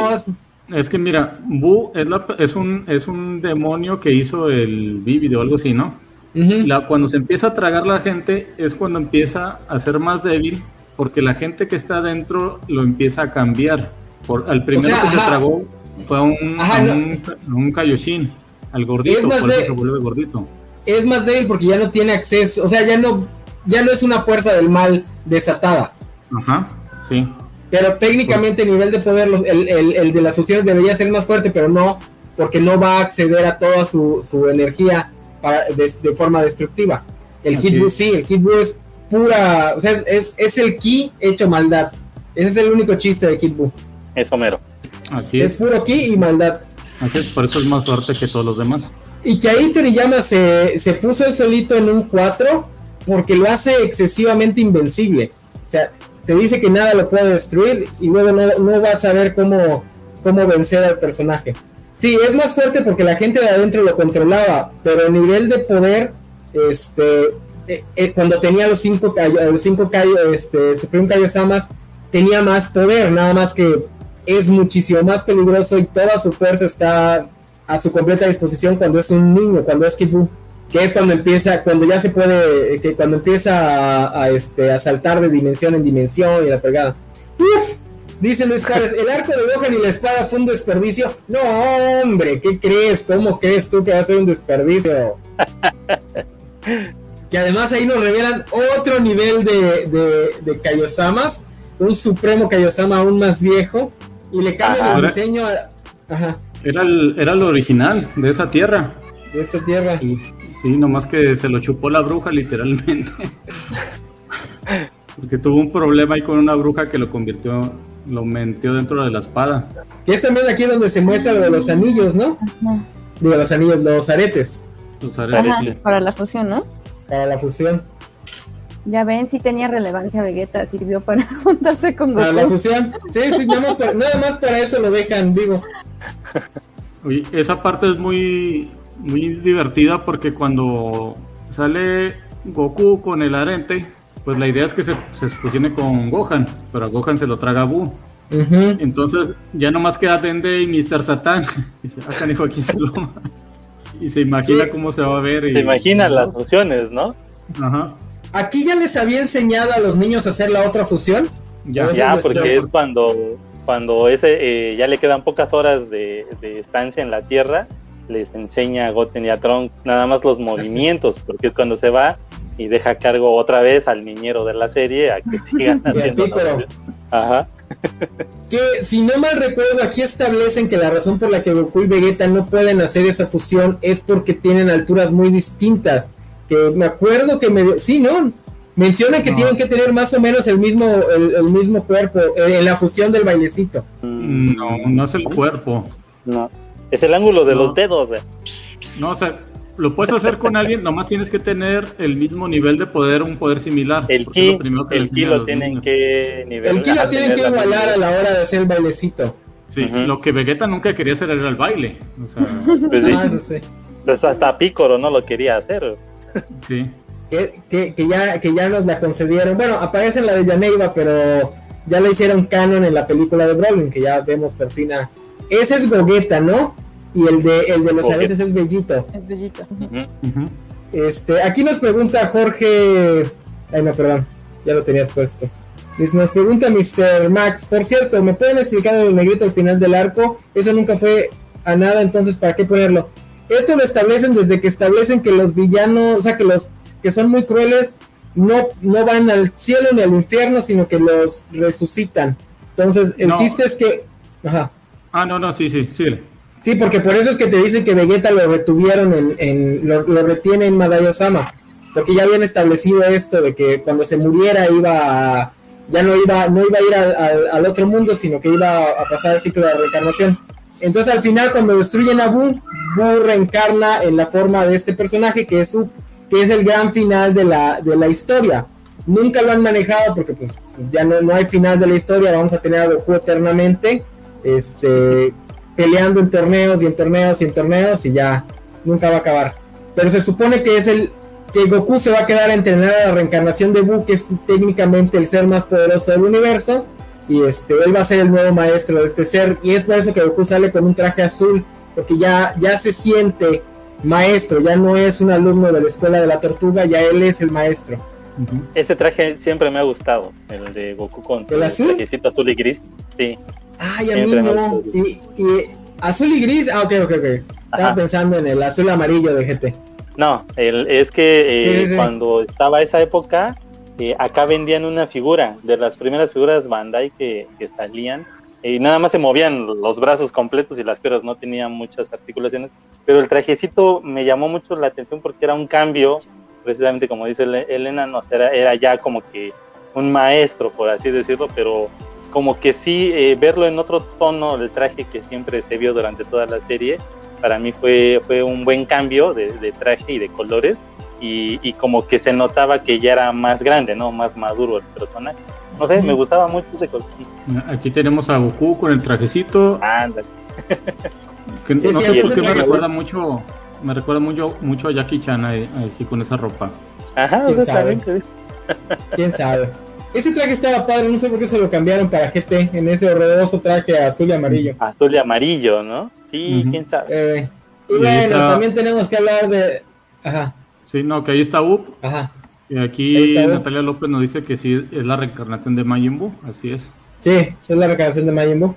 Eh, esto, esto es importante, mira, no, esto no, eso, esto que me dice Ramber a estar antes. Nunca he entendido por qué hay tanto mame con que Gohan haga algo relevante. Pues porque Gohan es Porque él era, el, él era el protagonista después de la saga de Cell. Pero bueno, se entiende, se entiende, se entiende y es, y es lógico que él fuera el personaje que se dedicó a tener una vida este, que no fuera de baquetón nada más entrenando, entonces pues, él sí consigue un trabajo de verdad, este, si hay, él sí es un padre de familia responsable, Así es. Ahora sí, pon lo que ibas a poner. Dice, lo de las arcillas lo explican en Super, una fusión de seres no celestiales de Kaiosama para arriba, no es definitiva, solo temporal. Su mamá se lo, se lo sacó de la manga como el 99% de todo en Dragon Ball. El poder del guion lo separó. Uf, salen super, sí, sí salen super, pero pues como a nadie le gusta el personaje, pues no lo usan mucho. Sí salió, pero pues lo, lo, hicieron a un lado enseguida. Ah, no, espérate, salen super. Salen super o se supone que esto de super va a aparecer, perdón, esto del final de Dragon Ball va a aparecer hasta después de super. Sí, porque esta parte no, no está con. No han llegado ahí, ¿no? No han llegado ahí, sí, todavía no llegan. Ya esta nueva película ya se está acercando mucho porque ya Pan ya va a tener la edad que tiene en este final antes de hablar del final, antes de hablar del final, hay que hablar de la transformación favorita de todos, especialmente de Toriyama, que aunque se olvide de ella, este, está ahí en fase 3. Ah, Yo nunca le entendí por qué le quitó las cejas. Porque le crecía el cabello, güey. O sea, de ahí salió el cabello. De tenía que ir el pelo. Exacto. Era un cambio muy raro, ¿no? Porque también, o sea, eh, como que se les veía más frente, al no tener cejas, también como que esta parte era más pronunciada.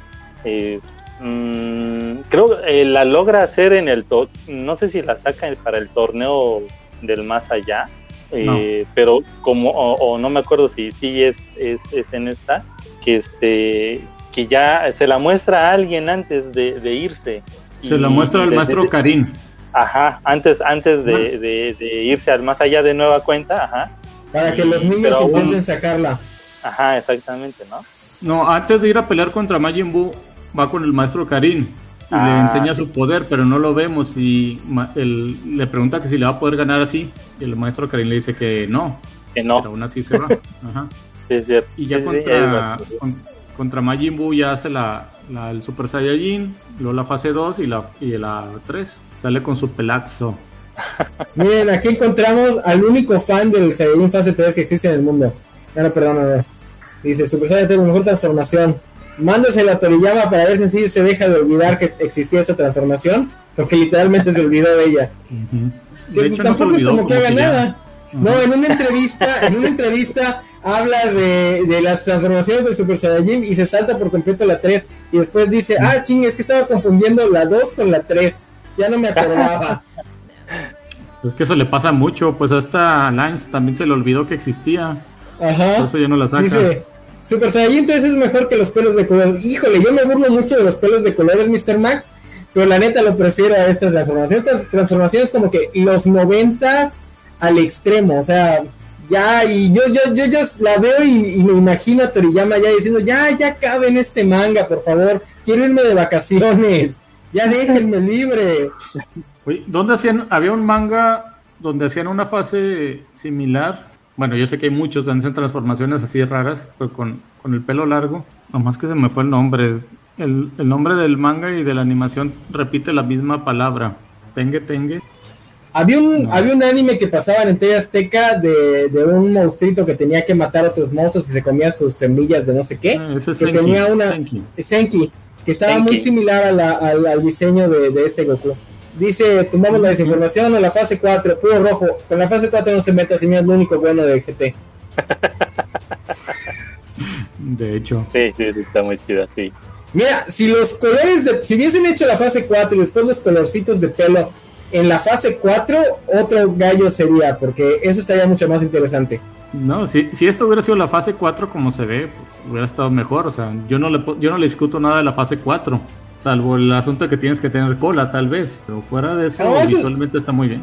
Eso estaba muy interesante. De hecho, yo todavía tengo la esperanza de que en algún momento lo, canonicen, así como Brolin. Digo, si Brolin, que, que todos sabíamos que lo odiaba Toriyama, al final lo terminó canonizando, ¿por qué no la fase 4? Y que haga como con Brolin, que arregle las partes ilógicas y deje nada más lo chido. Porque toda la idea de que la fase 4 es como que encontrar el balance entre el, el Osaru y el, y el Super Saiyajin está muy, muy padre eso sí. Eh, a ver, a ver Sofi, tú nos, nos has dicho cuál te gusta más. Si prefieres el pelo largo, corto, con ceja, sin ceja, como cholo, con gotita. No, pues yo sí me quedo con el Super Saiyajin básico. Sobre todo porque 4 la verdad no, yo insisto, no vi estoy como muy perdido en eso. O sea, he visto como las imágenes, pero creo que me quedo como con el Super Saiyajin a secas. O sea, con ver la imagen de la fase 4 ya tiene, no es como que la historia hubiese estado muy interesante. Y lo que ves rojo en el pecho en la fase 4 es pelo, ¿eh? No es ropa. Es puro vello rojo. por eso es, una mezcla entre el Super Saiyajin y el, y el Osaru. Y el Osaru. Es como este actor de, telenovelas mexicano de los 90. está, está, la duda, ¿tendrá más pelo en el cuerpo Goku? Eso será todo. A ver, dice Rambier Star, la explicación que dan de por qué ya no usa el Super Saiyan 2, 3. Es porque el Ki divino ya está presente en el Super Saiyan normal y puede explorar, explotar ese poder sin necesidad de transformarse. Pues es una explicación X, pero digo que es porque le da flojera dibujarle los rayitos y prefiere mejor pintarle de rojo con el Kaioken. Dice, ¿cuál era la fase 2? La fase 2 es la que hacen en Cell. Se pone un poquito más dorado el, cabello. Y, se y tienen rayos. tienen rayos alrededor. Y rayos, ajá. Ari Telche llamaba ese actor, ah, no me ah, acuerdo la verdad. Sí. Sí, entonces, porque estaba todo peludo. Sí. Ajá. Dice que no era el GT, pero ¿qué función cumplía Pam? Volver a poner a un niño en la. Bueno, la verdad, quién sabe qué función cumplía Pam. No, ese es el problema de GT, como que no sabían qué querían de la historia. Entonces, hicieron ahí de chile y de manteca. Era tener una especie de Bulma. O sea, una ah, con Bulma, pero. Pero pues sin la personalidad de Bulma es que, no puedes poner una Bulma y no poner la personalidad de Bulma, que es lo que le hace un personaje tan interesante, porque pues, Bulma es el personaje más inteligente de Dragon Ball, y no lo digo porque la línea, porque esa barra está muy abajo en, en ese cast. Bulma es un personaje inteligente, incluso si lo comparamos con otros animes. Porque pues nada más dicho así es más inteligente en Dragon Ball. Pues sí, Goku es un idiota, Vegeta es ligeramente menos idiota, Piccolo nada más es serio, pero tampoco se ve que sea muy brillante. Pero pues Bulma es una genio. Este, y sí, quién sabe qué quisieron hacer con, GT. Sí se nota que Super está tratando de arrastrarse un poquito hacia esa transición. Les digo, en, el nuevo, en la nueva película se ve que va a empezar a salir Pam. Ya la han estado presentando justo dentro de esta sombrilla de que Piccolo es la niñera de todos los Saiyajin. Este, que ya con eso haces al personaje 10.000 veces más interesante. Incluso si van a reponer la misma personalidad después pues no es lo mismo que tengas a esta niña que fue entrenada por Piccolo, a que la tengas ahí que nada más salió de la nada y ya. esperemos que Pab sea la primera Super Saiyajin mujer. Bueno, no, porque ya vimos a las a las de Super, a las del universo, no sé qué cosa, del universo 6, pero pues sí, ya, ya vimos que no hay ninguna diferencia entre Super Saiyajin hombres y mujeres, entonces pues sí, esperemos que Pam lo, lo logre, lo cigoten a los 5 años ya Super Saiyajin sí, pero técnicamente sí es la primer Super Saiyajin terrícola de que vimos. Bueno, Super Saiyajin, bueno, Saiyajin no, porque en la película del papá de Goku salen otras mujeres Saiyajin antes de Pan. Como terrícola, mitad Saiyajin terrícola sí es la primera mujer. Pero estamos dejando de lado una parte muy importante de Dragon Ball Z, la saga de Majin Buu. La hermosa amistad entre Buu y Mr. Satan. Eso, sí se lo aplaudo. Eso sí se lo aplaudo a Toriyama. ¿Cómo supo darle un lugar a estos dos personajes? Que pues nada más era puro alivio cómico, ¿no? Y el caso de Mr. Satan está un poquito castroso. Sí, pero esta parte, o sea, cuando el Majin Buu va solo y hace su casa, y le ah, dice, o sea que y aquí y este es mi baño y de repente sale una pastita. Está genial esa parte.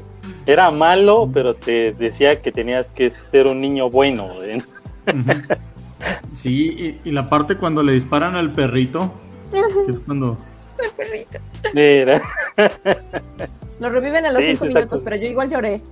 Pobre perrito. Sí, sí, está muy conmovedor, claro. Solo, solo nuestra compañera Elizabeth Ugalde le, como que se divirtió ahí, pero todos los demás nos rompió el corazón. ¿En serio? ¿Qué dijo Eli? es que es, es conocida por, no sé, odiar a los cachorritos o algo así. Por eso te ah. hacen tanto bullying, Games. Por eso te hacen tanto bullying. No te crees, es un meme del episodio de WandaVision donde sale la gata que dice que mató al perrito. Y ella dice que le, le, gustó mucho y por eso la traemos en carrilla. Ah. Este, sí, pero aquí el, este Mr. Satan fue el primero que se acercó con Majin Buu a, a tratar de buscar otro enfoque, era no solo pelear. Su intención era plantarle una bomba, pero no le salió y se hizo amigo de él. Convirtió en leche a un don para dárselo a un niño, dice Mr. Maxi. Y aparte creo que es la única vez que Mr. Satan hace algo realmente útil, ¿no? sí. Aquí hizo dos cosas útiles. Esta es la primera logrando que Majin Buu sea una persona de paz hasta que le disparan a él y, y después cuando sale el, el Buu flaco, que es donde empieza la espiral de eventos desafortunados. Y al final, cuando ya están peleando contra el Buu niño en el, en el planeta de los Cayos, que el Vegeta se pone a pelear contra el Buu niño mientras Goku hace la, la Genkidama.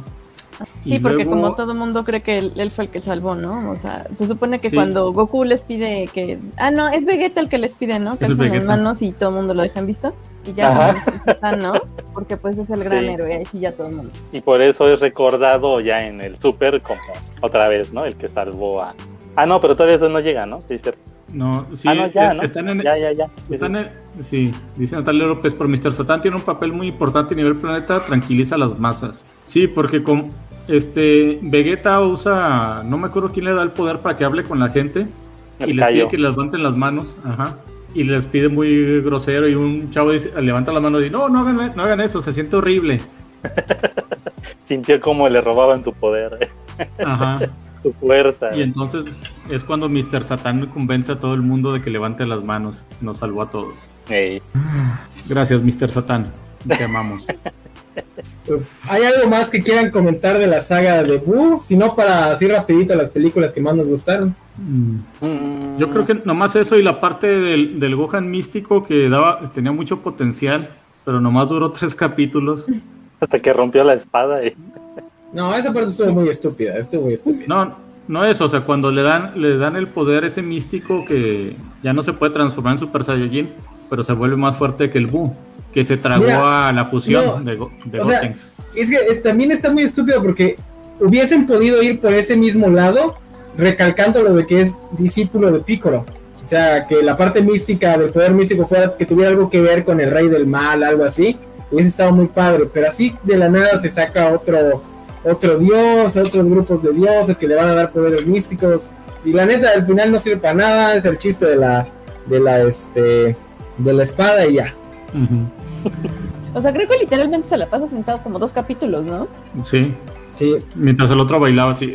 Bailaba, bailaba o leía manga. Toriyama haciendo tiempo. No, pero eso no es de Toriyama, es de la, de la animación. ¿Todo es de la animación? Sí, ese tipo de cosas es de la animación. No, pero, pero la, trama, así. Pero la trama del, del Gohan místico.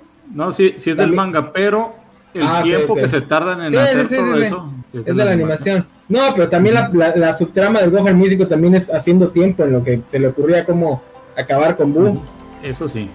Pues yo creo que con esto ya le damos para darle unos 20 minutos de películas. Ok. A ver, yo, yo, me despido, mis, patachos, porque tengo chamba. Así que este, mm. ahí, ahí, veré lo de las pelis este, en la repetición. Bueno, despídete bien, Carlos, por algún punto de contacto y así, si quieres.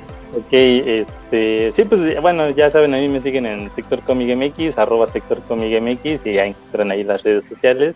Y, bueno, pues sí, ya como yo creo que muchos hemos de coincidir en, en esta parte de Dragon Ball Z, hay mucho relleno o alargan muchas tramas de, del manga para darle tiempo a los animadores a que hagan un buen dibujo, porque creo yo que esta última parte, a diferencia de la de Freezer o, la de Cell, los dibujos salieron mucho mejor. Creo que no hay algún episodio que, tenga una animación con dibujos medios feitos, como actualmente en Dragon Ball Super, ¿no? Todos los dibujos bien feos hechos a la carrera, pero bueno. Pues ahí está, chavo. Pues gracias y yo me despido. Gracias, Carlos. Nos vemos. nos vemos. ¿Qué dice Natalia López? Pero nosotros tenemos la culpa por estar viendo esas tonterías, éramos muy conformistas este, lo de tenemos la culpa por estar viendo eso en lugar de salir a hacer fútbol o básquetbol o cualquier otra, sí. Pero conformistas, pues que era lo único que había. También. ya teníamos guerra de bestias y gárgolas. Pero era en, otro horario, o sea, en ah. horario estelar era lo único que había, eso o ver Alf otra vez. No, ya no pasaban Alf para esta etapa de Dragon Ball. No, bueno, los no, ya estaban los Simpsons, ya estaban los Simpsons. Aquí dice Ramiro Star, todos dicen que Gohan no ha tenido ayudas, ¿quién dice eso? Pero el gran patriarca despertó su potencial en Namek y después el anciano le vuelve a despertar ese potencial otra vez para ser el Gohan definitivo. Ah, también a Goku le dieron esas ayudas. Sí, está raro eso porque Gohan sí es de los personajes que más han ayudado. O sea, no sé quién diga eso que no, no lo han ayudado. Y aparte creo que a Gohan, o sea, es que yo por eso digo y que insisto que es el contraste de personalidades, porque mm, en realidad siempre es como, o sea, para, por ejemplo, para ser Super Saiyajin, su papá siempre está con que enójate y enójate y enójate, ¿no? O sea, siempre tiene que llegar como que a un punto muy... O sea, como de mucha desesperación, por así decirlo, para ser Super Saiyajin, porque insisto, o sea, como que no le importa. Y em, ya se me fue la idea, pero eso no, o sea, que en realidad eso de que dicen que todo el mundo espera que sea algo mucho, pues porque se supone que es como que el, hijo de, de, Goku, pero pues realmente a él no le importa. O sea, sí, sí, así como que de repente dice, ah, no, pues sí, este, eh, en, la película, justo ya, ya hablando de las películas, este, que sí, así como que quiere ser como su papá, pero pues al final siempre termina siendo como mucho más tranquilo, pues. O sea, no es como por pelear por pelear. Sí, o sea, este Gohan para pelear necesita un motivo, o sea, no es, lo de él no es solo pelear como con, con Goku, como dices, y más, eh, yo creo que hay Mil, que es la que tiene gran parte de eso, que le enseñó que hay otras cosas que hacer en la vida, no solo pelear. A Gohan se le, le gusta mucho eso y tiene su sueño de ser investigador. ¿Investigador en, en qué? No sé, pero siempre dice que quiere ser investigador. y en la serie lo vemos, o sea, para despertar el Super Saiyajin, la primera vez creo que es, yo creo que más por frustración de que no, no tenía por qué.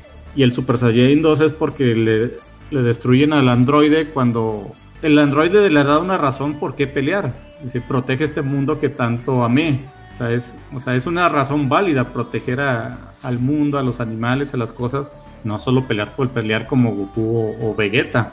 Y luego, este, por ejemplo, en, precisamente en el torneo, este, cuando, cuando se está madreando a Videl, este, se enoja y, se transforma, ¿no?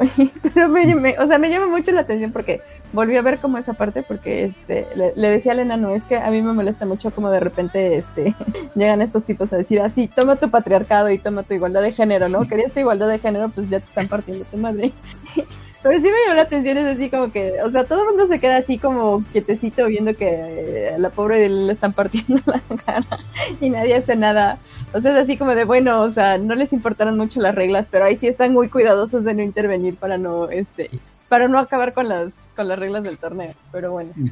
Aunque, aunque es consistente con su actitud, porque si no le importó que se madrean al hijo. Ah, claro. sí. hasta que fomentaba el cel. Sí, hasta que, hasta que Piccolo lo regañó. Por lo que veo en el manga, además fue más brutal la pelea, ¿no? Porque pierde dientes y toda la cosa. Sí, aquí lo. Quiero que eso es porque ellos ya estaban acostumbrados, bueno, por lo menos Goku y, y Piccolo y todos los demás a ver mujeres pelear, porque en los torneos anteriores sí había mujeres peleando. No, y literalmente venían de una de una confrontación con una que casi los mata, ¿no? Ahí estaba ahí estaba 18 todavía. Sí. O sea, para ellos como que no estaba pasando nada raro. Sí, sí, ¿cuál es el problema? O sea, sí entiendo, el chiste ahí es la brutalidad, no tanto que le, pegaron, ¿verdad? Porque ya estaba derrotada.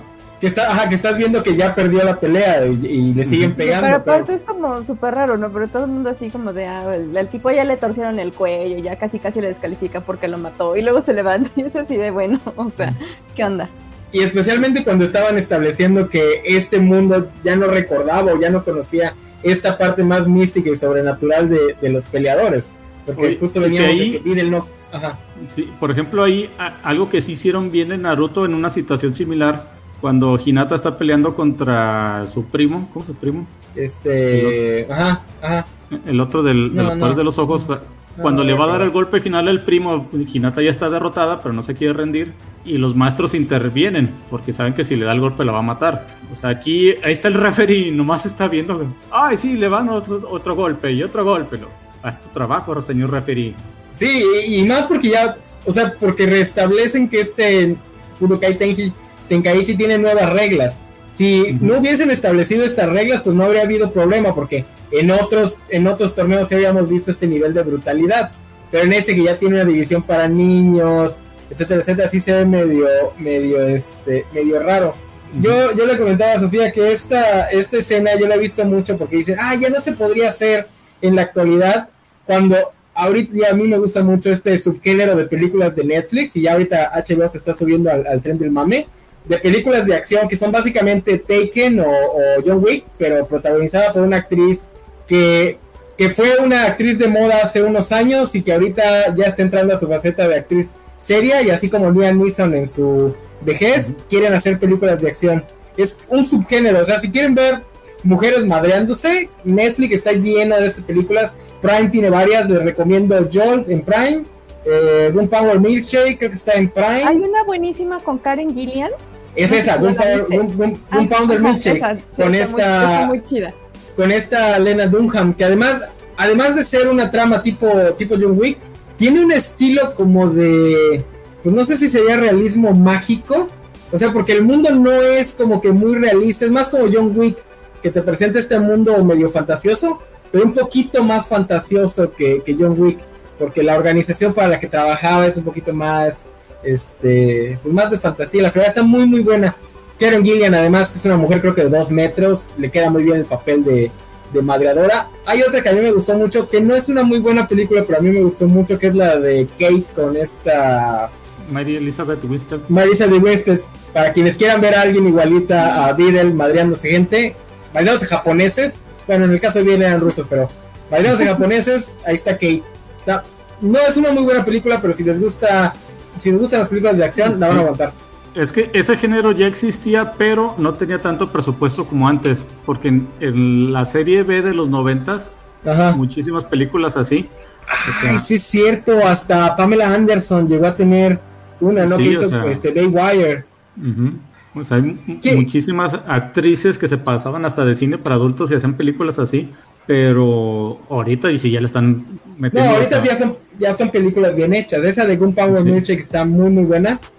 Este, salen otras dos actrices muy buenas. De Atomic Blondie de hace unos años con Charlize Theron también. Ah, es la que me falta ver. La, de Ava, la de Ava como con una de las muchas pelirrojas de Hollywood. Yo confundo a todas las pelirrojas, la verdad, no me acuerdo cuál es cuál. Pero también está muy buena. Este. La de bueno, con esta Shashore o Shashana o no sé qué. Ah, ya sé cuál dices, ya sé cuál dices. Esta. Sí, sí, sí. Y ahorita creo que hay una con esta Chloe Savit, eh, Chloe, Zoe Kravitz, eh, que creo que también va por ahí.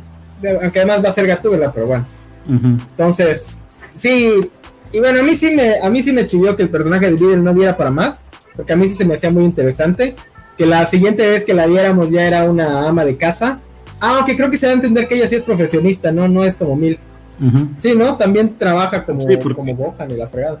Sí, y más porque ahí está Picoro, que es la, ahí es la niñera oficial de Pan. ¿Qué, otra cosa hace Picoro? ¿No, necesita trabajar? ¿No? Pues creo que ellos, los Namekusei con la luz del sol se alimentan, con agua y la luz del sol ya. Son como plantas. Como plantas, sí. La niñera, pero. Mira, era eso dejárselo a Mr. Popo. Guagoku, ¿Eh? pasó en Guagoku, no, no, no. Este.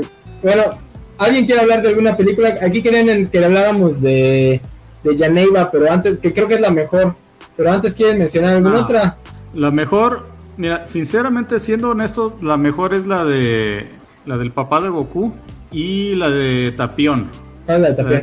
La, de Tapión es la del Link, que, o sea, ah, por el... Sí, está muy buena. Por la relación de Trunks, por, Trunks, o sea, dice, ahí apuntas más en la en Trunks y entiendes un poquito esa como envidia o celos que le tiene a, a Goten, de que, ah, es que tú tienes un hermano mayor y yo siempre quise y no, y por eso se pega tanto al, al bono este, al tapión, que está, que tiene un hechizo. Muchos decían que de ahí obtuvía la espada, que es la que usaba el Trunks del futuro, pero pues no, no es la misma. a mí me gustan esas dos. Tapión, lo que pasa es que yo la de Tapión la vi, no me acuerdo si en inglés o en, japonés, entonces la verdad no, pues no, no le entendí mucho a, la, a las sutilezas de la trama, nada más a los madrazos. Y esa, esa sí es la del golpe del dragón. Pero por eso me gusta mucho, por eso de que entiendas un poquito más el asunto de por qué Trunks es, es como es. Y de las dos que viste, Sofía, ¿Cuál te gustó más? Pues ya vimos, ya creo que ya hablamos mucho de lo de los guerreros. Este, también que yo, yo sigo encantada con eso de que el pobre Vegeta andaba todo emo. Y este, este, también la de Trunks de, del futuro, o sea, creo que cuando hablaban precisamente de estos diseños, de cómo estaban todos cuadrados, y es que en esta película sí Trunks está como así, súper mamadísimo. Y, ah, ¿qué otra cosa pasa ahí?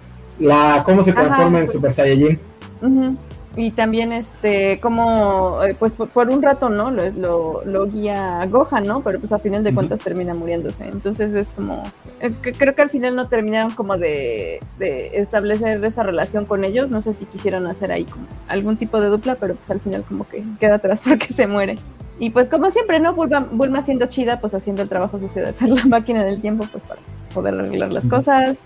Este, y en la medicina todo para que Goku no se la quiera tomar a la hora de la hora. Entonces, este, pues sí, creo que, que, no las había visto y la verdad sí, así como que me gustó porque tuvo un poco más de background. Yo creo que voy a buscar este las otras dos que dicen pues para, para agarrarla ahí. Sí, la de... del futuro está chido por, o sea, pues son los únicos eh, Saiyajins que quedan. Goku se murió por la enfermedad, los otros lo sorprenden. O sea, Vegeta creo que andaba por ahí, pues fue de los primeros que mataron. Gohan entrena, es el que se convierte en Super Saiyajin y les pone medio pelea, pero no puede contra los dos. Le cortan el brazo y ya nomás trae uno. Y entrena a Trunks, mientras Bulma pues hace la máquina del tiempo. No estoy seguro si Bulma se muere en esa película. ¿No se muere? No, nada más al final lo manda al futuro y digo al pasado. Y ya, ahí se queda. No, porque Bulma no muere en esa línea del tiempo, a menos que muera en Super. En Super no me acuerdo si sale. No, sí sale en Super.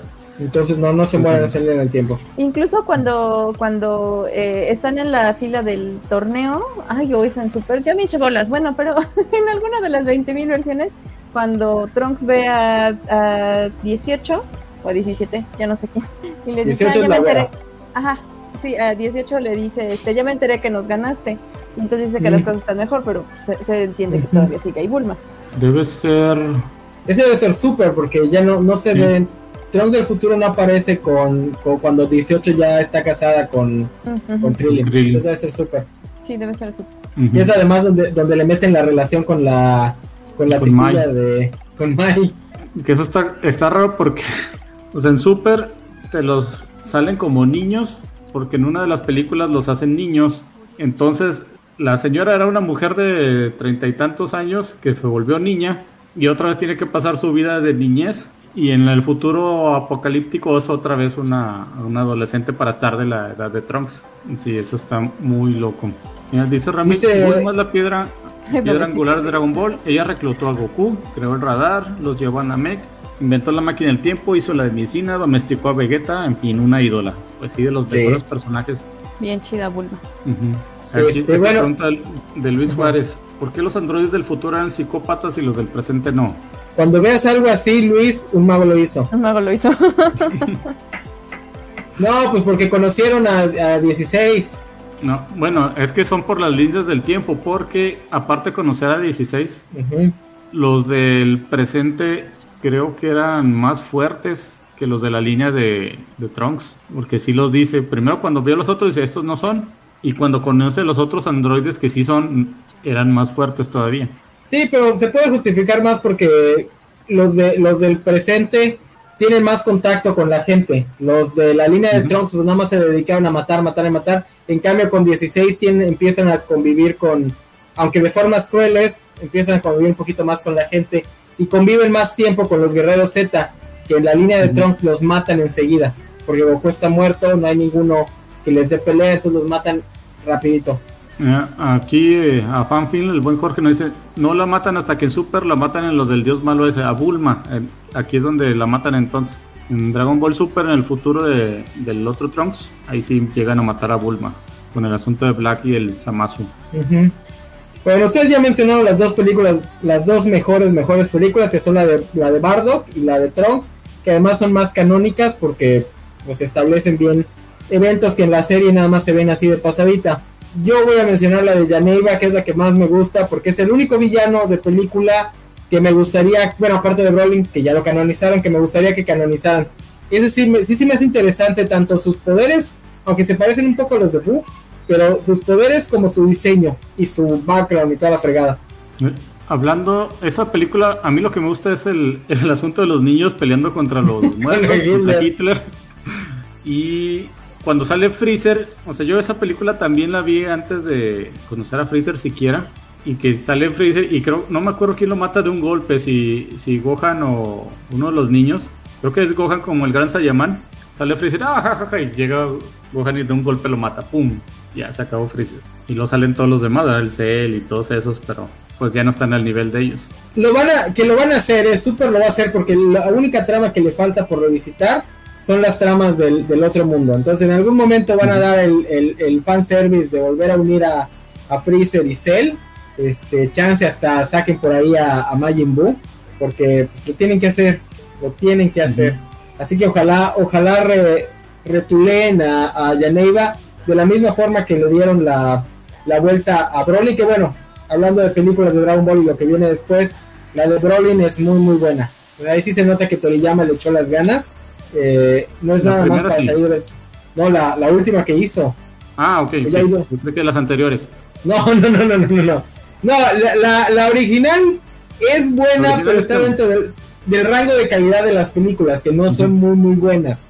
Nada más la de Bardock, la de Bardock y la de Trunks. Porque sí tiene cosas muy, muy estúpidas. Los de, los de, los de Four Stars se burlan mucho de, esa película. Está, está muy chido su abridge de, de Broly. Pero lo que hizo hace unos años Toriyama y Toy con la, con la revisión está muy, muy padre. ojalá le den la misma Ojalá le den la misma manita de gata a Yaneiva y después un poquito a GT, porque como ya no vamos a volver a hablar de Dragon Ball, así hablando rapidito de GT, hay cosas de GT que se pueden rescatar. Realmente GT es tan odiado por la primera parte, que además es muy cortita, los primeros capítulos de que quisieron hacer como que una aventura espacial, como Dragon Ball, o sea, Dragon Ball original, pero en el espacio, que estuvo rarísimo, este, las personalidades de los personajes nunca terminaron de encajar, pero lo que es el diseño de, Baby como villano, su background, que ya no, ya no lo van a poder usar porque es básicamente lo que hicieron con el nuevo villano que es este Granola, ¿no? O, o Vitalinia, no sé cómo se llama el último. Granola. No, no, no, Es Granola, es Granola. Granola es el, sí, ese, del manga es el que está saliendo ahorita, Granola, pero es uno de los... Es que no son de los mismos, porque esos eran Sufuru. El Baby era un Sufuru. Bueno, de tecnología Sufuru que eran los habitantes del planeta Vegeta. Estaban los Saiyajin y los Sufuru, que eran como plantas. Sí, pero, pero bueno, pueden repetir lo que es el diseño de personaje y que se le meta a los, a los, a los, a los otros personajes. Y todo lo de los Saru y, que, y que se haga fuerte por Vegeta y que Vegeta de repente sea Baby, eso estuvo, eso estuvo padre. El Saiyajin fase 4 es la mejor, la mejor este, transformación después del Saiyajin fase 2. Eh, y fíjate que hasta lo de los dragones estaba interesante, ¿eh? Y más ahorita que parte Cuando se muere Pícoro en la tierra, ¿no? cuando se muere Pícoro en la tierra. Adiós, mi hijo. Y yo, no, señor Pícoro, no, llévame a mí. que por aquí alguien nos dice que puede que eso sea el gran final de la nueva película, ¿eh? Puede ser. Puede ser que nos maten a Pícoro y que ya no tenga niñera y que ahora sí Goku se tenga que quedar a cuidar a sus hijos. A sus hijos. Este, y bueno, el que les digo, la mitad de GT también, también me gusta la, parte del, donde los 17 se fusionan y traen a todos los muertos. Lo van a hacer. Dudo mucho que, que Toriyama se, se aviente a no tocar ese tema, ese fanservice tan facilón. Así que de ese no hay, no hay tanto que esperarle. Eh, Toyotaro le ha hecho mucho bien a Toriyama, por eso tanto el manga como las películas han estado dando un salto. ¿De qué, de qué habla Super es una basofia. Lo único bueno que han hecho de Super es este es la película de Brolin. Y el torneo, el torneo de los. no, no es bueno, no es bueno. Está mejor que el del manga. Ah, bueno. Con una barra tan baja, pues sí. Mira, el, el, uno de los últimos capítulos de ese torneo nos hizo que todo el mundo estuviera pendiente y lo vimos en plazas y en lugares. Yo salí a cenar para ver ese capítulo en un restaurante, bueno, es un puesto de hamburguesas. A ese nivel está. Eso no quiere decir que sea bueno. Es popular que, es distinto. Es popular que es distinto. Eres un enano muy amargado. Mira, aquí viene un brasileño a saludarnos. Este, no tenemos ni idea de qué estás diciendo. Bueno, sí, dice hola gente, soy de Brasil, hablo portugués, pues de Brasil.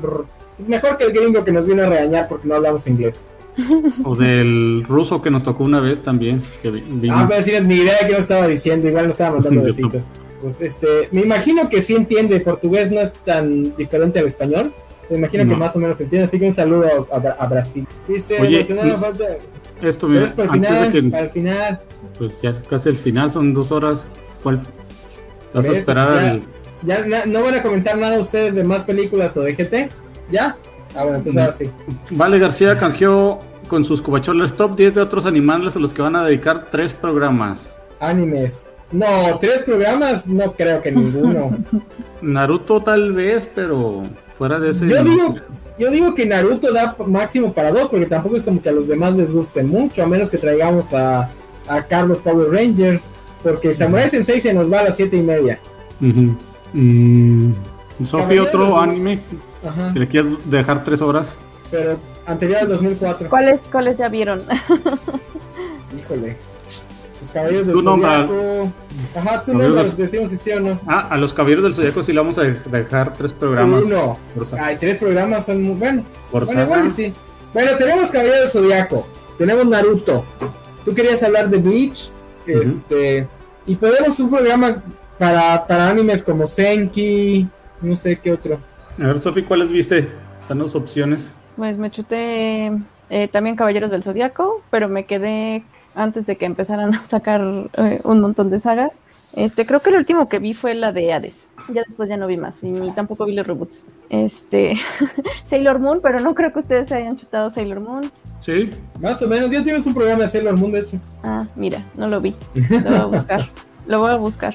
Y creo que son de los que me acuerdo. O sea, así. Aunque tal vez no parezca, pero sí vemos animes para niñas, ¿eh? aunque no parezca. No sé si alguien quiere, no sé si alguien pudiera ver Sakura Car Captor. Yo no la vi completa, pero sí la. Yo no la he visto. Mm, yo tampoco la vi completa. Pero pues ahí está la princesa de los vilaños, Candy Candy. Bueno, a Candy Candy ya le dejamos un Ya le dejamos, ya le dedicamos. Y, les tiramos mucho. Evangelio le podríamos dedicar otro. Mira, aquí nos están diciendo los comentarios. La saga de Macros. No. O sea, Robotech. No. Massinger Z. No. Astro Boy. Nee. Bleach, Naruto y Sailor Moon, pues eso ya van. Sí, eso ya van. La ranita de Metán. Ya la vimos, ya la hablamos. Escaflón, ya hablamos de él. Ya hablamos ya de, él. No sé si quiere hablar de Digimon. Sí vemos anime para Félix, esos animes están enfocados a un público infantil femenino, aunque no lo quieras creer. O sea, es un producto para niñas. Que uno lo vea porque le gusta, pues ya es otra cosa. Digimon, tenemos que hablar de Digimon en algún momento. Sí. lo podemos, lo podemos contar en las copias de Pokémon. Digimon, Demon Ranger, este, Monster Ranger. Monster Ranger, Monster Ranger. Este, ¿No iban a hacer uno de Beyblade? Beyblade. Ah, sí, uno de Beyblade. Es que podemos juntar uno de Yu-Gi-Oh! Blade, Blade, Blade, Blade. Eso. Eso. este, uno de animes de juegos, de juegos y juguetes. Este. Ah, mira, eh, Kenshin. Ah, yo nunca lo terminé de ver, pero sí me gustaría un programa de ese. Sí, está muy bueno. Oigan, ¿alguien vio, ¿alguien vio este Samurai Champloo? Samurai Champloo, ¿no? no ¿De Ranma ya hicieron? Ya. Ya. Ya hablamos de Ranma. ¿De Slump? ¿Doctor Slump? No, no, no, da para, no da para un programa entero. Rolling Kenshi sí daría para uno, pero necesitaríamos a alguien que sepa mucho. Yo ahí sí nada más sé lo superficial. Este, si no, lo podríamos meter en un solo programa de samuráis y hablar de, también de Samurai Champloo. Que se le están perdiendo, es, de la, es del mismo, los mismos creadores de Cowboy Vivo. Este, hermosísimo ese anime. Eh, podemos hablar de Akira. Eh, podemos hablar de animes de culto, Akira, este, Cowboy Vivo. Eh, ah, lástima que nadie vio, nadie, es que, es que yo sí lo vi, pero no, no, no como para hablar paso por paso de Sakura Car Captor, pero hay un montón de cosas que me gustaban de Sakura Car Captor. Este. Los gatos samurai, en que no quieras enano. ¡Que no! Gatos samurai. Ah, este. Voltron, podríamos hablar de los dos Voltron. A mí me gustaban mucho de carritos. Fíjate que de los Transformers hay un. Ah. De los Transformers hay anime. Híjole, sí es cierto. El de Ronin Kenshin es de uno de esos autores. Es, Kenshin. ¿Por qué? Es. No estoy seguro qué exactamente qué hizo, pero sí me acuerdo que es algo ilegal. No sé si fue el que agarraron con pornografía ilegal o otra cosa. Es que tristemente es bastante común en Japón. Animes de ah, vampiros. animes de vampiros, pues Hunter D. No, ¿cómo se llama? Este. Vampire Hunter D. Vampire Hunter D. Este, el que también los de Four Star le hicieron a Bridget. También es, bueno, nada más lo conozco por la Bridget. Este, no sé cómo se llama. Shea Helsing. Está muy bueno. El Vampire Hunter 10 es el del que tiene la manita, ¿no? con la boca en la mano. Full Metal Alchemist, eso está bueno. Ay, nunca, nunca lo he podido ver, me aburre. Ay, pensé que era la única. Sí, ya sé que todo el mundo lo adora, pero a mí lo he intentado ver y me aburre que ver, y yo así de, no pase del segundo capítulo, perdón. ¿Pero cuál, vieron? ¿La, ¿La, anterior o la nueva? La Las dos. Yo lo intenté con las dos. Y además a mí me lo doble recomendaron porque soy fan de Avatar y de Korra Y me dijeron, ah, entonces te va a gustar porque pues teóricamente es el mismo sistema de poder, pero más cool, pero bueno, Dead Note, ¿quieres hablar de Dead Note? No creo, yo no podría hablar un capítulo entero de Dead Note, pero sí podría hablar un poco de Dead Note. Este, no sé, eso lo podríamos agrupar en animes, en animes serios para gente. Crusade, pero no sé de qué año es. Sí, sí entra, pero no, yo no. Chrono Crusade. Me suena, me suena, creo que sí la vi. Sí la vi. Es una güera. Eh, no es la de, no es la que también diseñó Toriyama. Ah, no es lo traigo, ¿verdad? Sí. ah, sí, sí la vi. Chrono Crusade de la monjita. ¿Esa de qué trata? Lo que pasa es que podríamos agruparlo en varios programas, donde pues no todos lo vimos, pero cada quien puede hablar del suyo, como lo hicimos también con Fly y, otros animes de, de espadazos. Helsing, Helsing tío, que ya nada más lo vi en el, en el Abridger, no, este, no he visto la serie realmente, nada más la burla. Inuyasha, ah, mi hermana era súper fan de Inuyasha y yo lo odio porque Inuyasha quitó de la, de la parrilla a Samurai Champloo y tardé años en poder ver los primeros capítulos por culpa de Inuyasha. Ah, ya me gustaba mucho Inuyasha y ya no lo terminé de ver. Ahorita ya hay segunda parte, ¿no? Serial Experiment Lane. Natalia, Serial Experiment Lane, una amiga le gustaba mucho, que es como, que es mejor que, que Evangelion, me habían dicho, pero no, nunca lo he visto. Doremon. Este, no, pues por animes no paramos. El problema es que nos den para un capítulo entero, porque pues a veces sí, nada más es. Digo, Caballero de Zodíaco sí, porque habemos por lo menos dos fans. Podemos hacer eso de que cada quien traiga uno o dos animes y hablar de él y defenderlo o algo así. Y los vamos agrupando por temáticas, ¿no? Como de, sobrenatural, de... Sí, porque si hay unos... Te digo, podría ser uno animes de, de animes serios para gente pretenciosa con Serial Experiment Lane, este, Dead Note, eh, que otra, había una que se llamaba Pet Shop of Horrors que a mí me gustaba mucho, lo pasaban en, en, en, Locomotion. Eh, Yo metería Utena. Ah, pero Utena entraría mejor en uno, en uno, así una segunda parte de, de animes tipo tipo medievales o de, o de, o de cositas renacentistas, ¿no? Mm, el, asunto de Otena es que es muy complejo. O sea, yo decía que era como Evangelion, pero en la secundaria, no sé, es una cosa muy, muy extraña. No, nunca lo he visto. Pero, pues igual, el caso, el caso es hacer una lista y este y ahí vemos cómo los podemos ir agrupando. Ahí está Utena también. Eh, hay un anime de los de los tres mosqueteros donde hacían a Aramis, creo que mujer no, no, no, no, un anime, anime. Creo que Aramis era mujer. Ah, Detective Conan nunca lo he visto. Hay uno cortito, el de Claymore. ¿Nunca vieron Claymore? Es que está chido.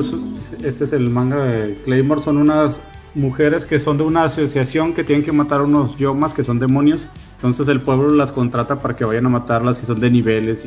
El manga está chido, nomás que desvirtuó un asunto que muy raro al final, donde resulta que en el, en el lugar donde vivían era una islita grandota, un continente, pero la asociación creaba armas y ellas eran las armas. O sea, la asociación creó el pueblo, los pueblos, creó a las armas, creó a los demonios para luego venderlas al exterior.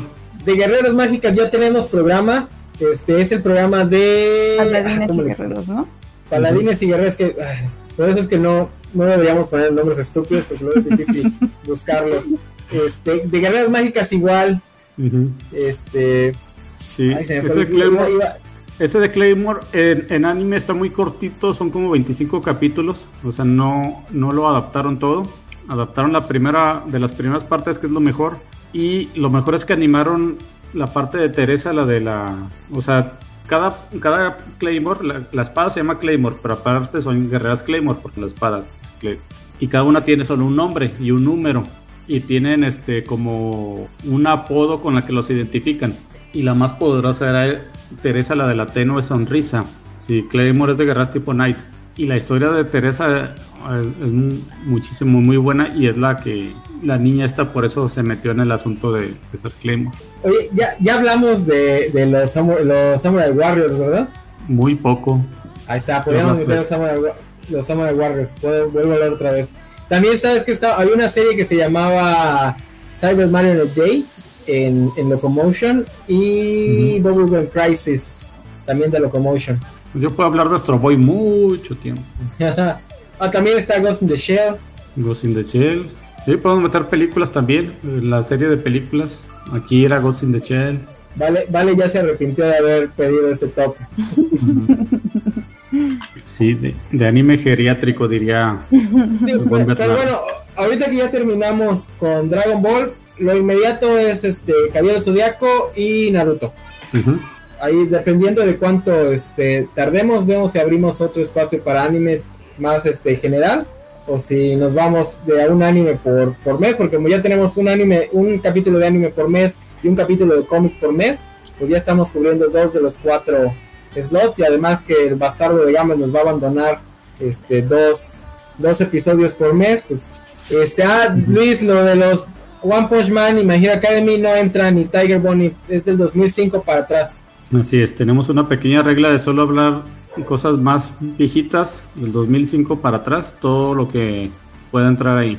En teoría, en teoría como el comunismo. En teoría. Pero bueno, entonces... Bueno, vamos a buscar y les damos más información. Vámonos despidiendo porque ya es noche. Sofi, por favor. Este, pues a mí me encuentran en Twitter como arroba y pues este ya, creo que es todo. Y pues ya me, quedo con el pendiente de, ver algunas partes que me recomendaron ahí de, de, Super porque no lo he visto y bueno, voy a hacer caso de omitir GT porque no fue importante. Así que estaré pendiente de su capítulo de GT si es que lo hacen. No creo que lo hagamos, pero es que muchos nomás vimos unas partes de, de GT, no todo. Bueno, muchas gracias, Sofi. Nano. Este, no, no vamos a hacer GT ya con esto, terminamos Dragon Ball. Espero no, que no tengamos que volver a tocar el tema en muchos, muchos años. Eh, yo sí me aventé todo GT. Las únicas cosas que defendería ya las dije. No es como que me interese hablar más de, la serie. No era. Digo, hasta el final, que fue muy bonito. Que espero que repitan ese final para, para cuando Toriyama ya se canse de recibir cañonazos de dinero. Pero pues fuera de eso, no hay mucho que decir de, de GT. Eh, yo soy este, el enano, me pueden encontrar en Reseñas Enanas, mi podcast, que pues ahí pueden encontrar en el mismo lugar donde, donde escuchan este podcast o los demás podcasts de la covacha. Esta semana fue Reseña Ultimate. Este lunes subo una plática que tuve con el buen tío Juanjo sobre el SAT. Ahí revelo una oscura verdad sobre Juanjo y su oscura relación con el SAT. Y vamos a hablar de Dexter, la serie en honor a la nueva temporada que ninguno de los dos ha visto y que no sabe nada de, que no sabemos nada de qué pasó. Ahí nos pusimos a hablar de las ocho temporadas que ya que acabaron en el 2003. Y, en teoría después voy a tener una plática con el Vale sobre Community, a menos que me quede mal, esperemos que no. Este, y ya. Ah, bueno, me pueden encontrar en las redes Cobachas, en el Facebook casi no me aparezco, en el TikTok tampoco, pero pues igual ahí búsquenme y algún día me verán. Eso es todo. Bueno, lo que viene, Games. No, no. ¿Ya? Ok. Este, pues yo soy Spider Games, así me pueden encontrar eh, en Twitter, en Facebook como Spider Games en línea. Muchas gracias a todos los que estuvieron por aquí. La próxima semana vamos a empezar una aventura con otros cobachos sobre, vamos a hacer un programa de videojuegos el próximo sábado a las 4 de la tarde. Por, por lo que no estaré aquí con los rucasos, pero estarán en buenas manos como el, el enano y el tío Juan. Este, muchas gracias. La próxima semana, ¿qué van a hablar, enano? Híjole, si lo hubiésemos preguntado primero fuera de, cámara, pero eh, el Games programó el de el de, de, Hunger Games para la siguiente semana. Pero será que será que puedas, Sofía, porque si no, yo súper puesta desde que me dijiste, desde que me dijiste yo estaba bien puesta. Entonces, la próxima semana vamos a hablar de The Hunger Games.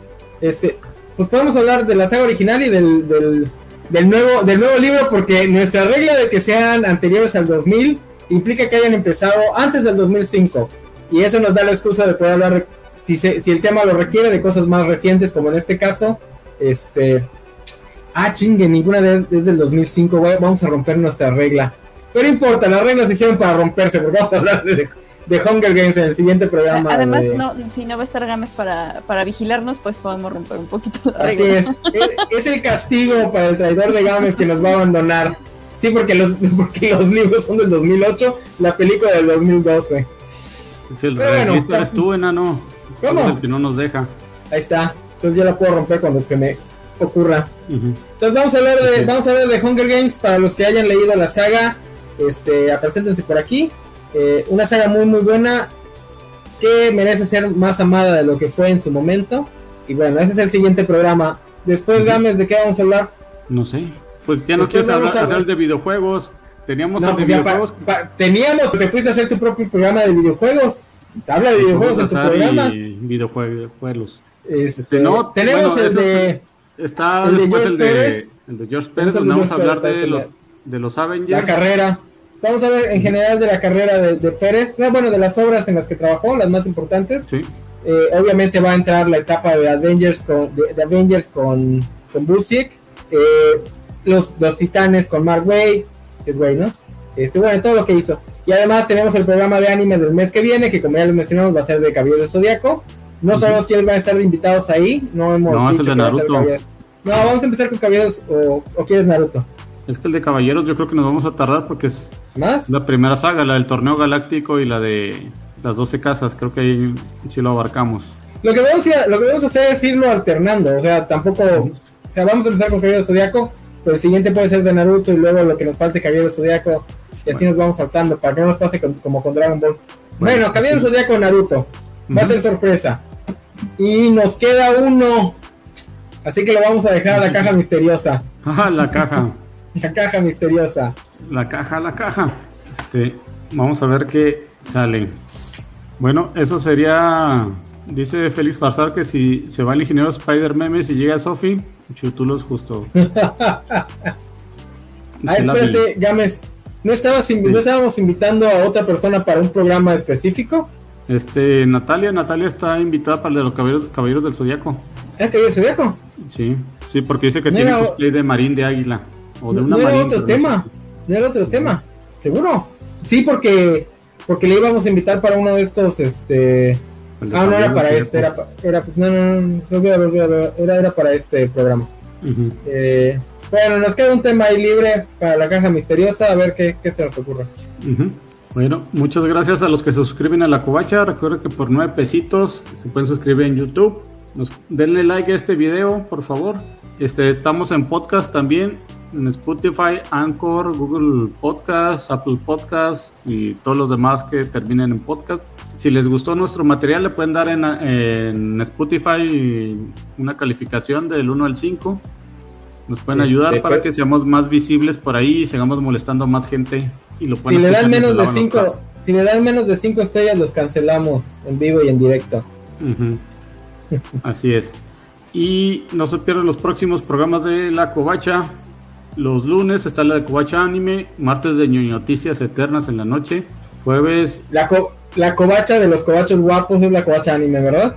Así es, sí, de ahí, de ahí viene Nat que nos va a, apoyar en un 200% para que se vea mejor este programa. Ya, ya, tuvimos a, ya tuvimos a dos de ese programa, ¿no? Bueno, tendremos a dos, porque ya estuvo por aquí Bernardo. Sí, por eso traemos a Sofi para balancear, mejorar esto, porque pues Sí, no ya podemos ya pagar cirugías plásticas de nosotros, así que pues ya. nos hacía mucho bullying el vale. Sí, este jueves de ñoñonautas, viernes de los cómics de la semana, el sábado tenemos Cobachando y el programa de videojuegos, les vamos a pasar el nombre próximamente. Los domingos hay Cobacharla de Star Trek, cada día más ñoños aquí. Cada día más, sí, más pero al rato va a haber Cobacharla de ponies.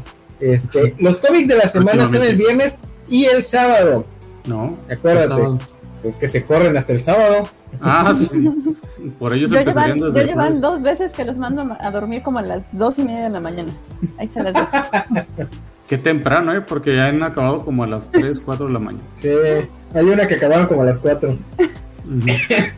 bueno, eso sería todo por aquí en Cobachando. Muchas gracias a todos los que estuvieron aquí con nosotros, platicando y cotorreando dejándonos sus mensajes. Nos vemos la próxima semana para estar hablando del tema de moda como si estuviéramos en los noventas. Gracias. ya no.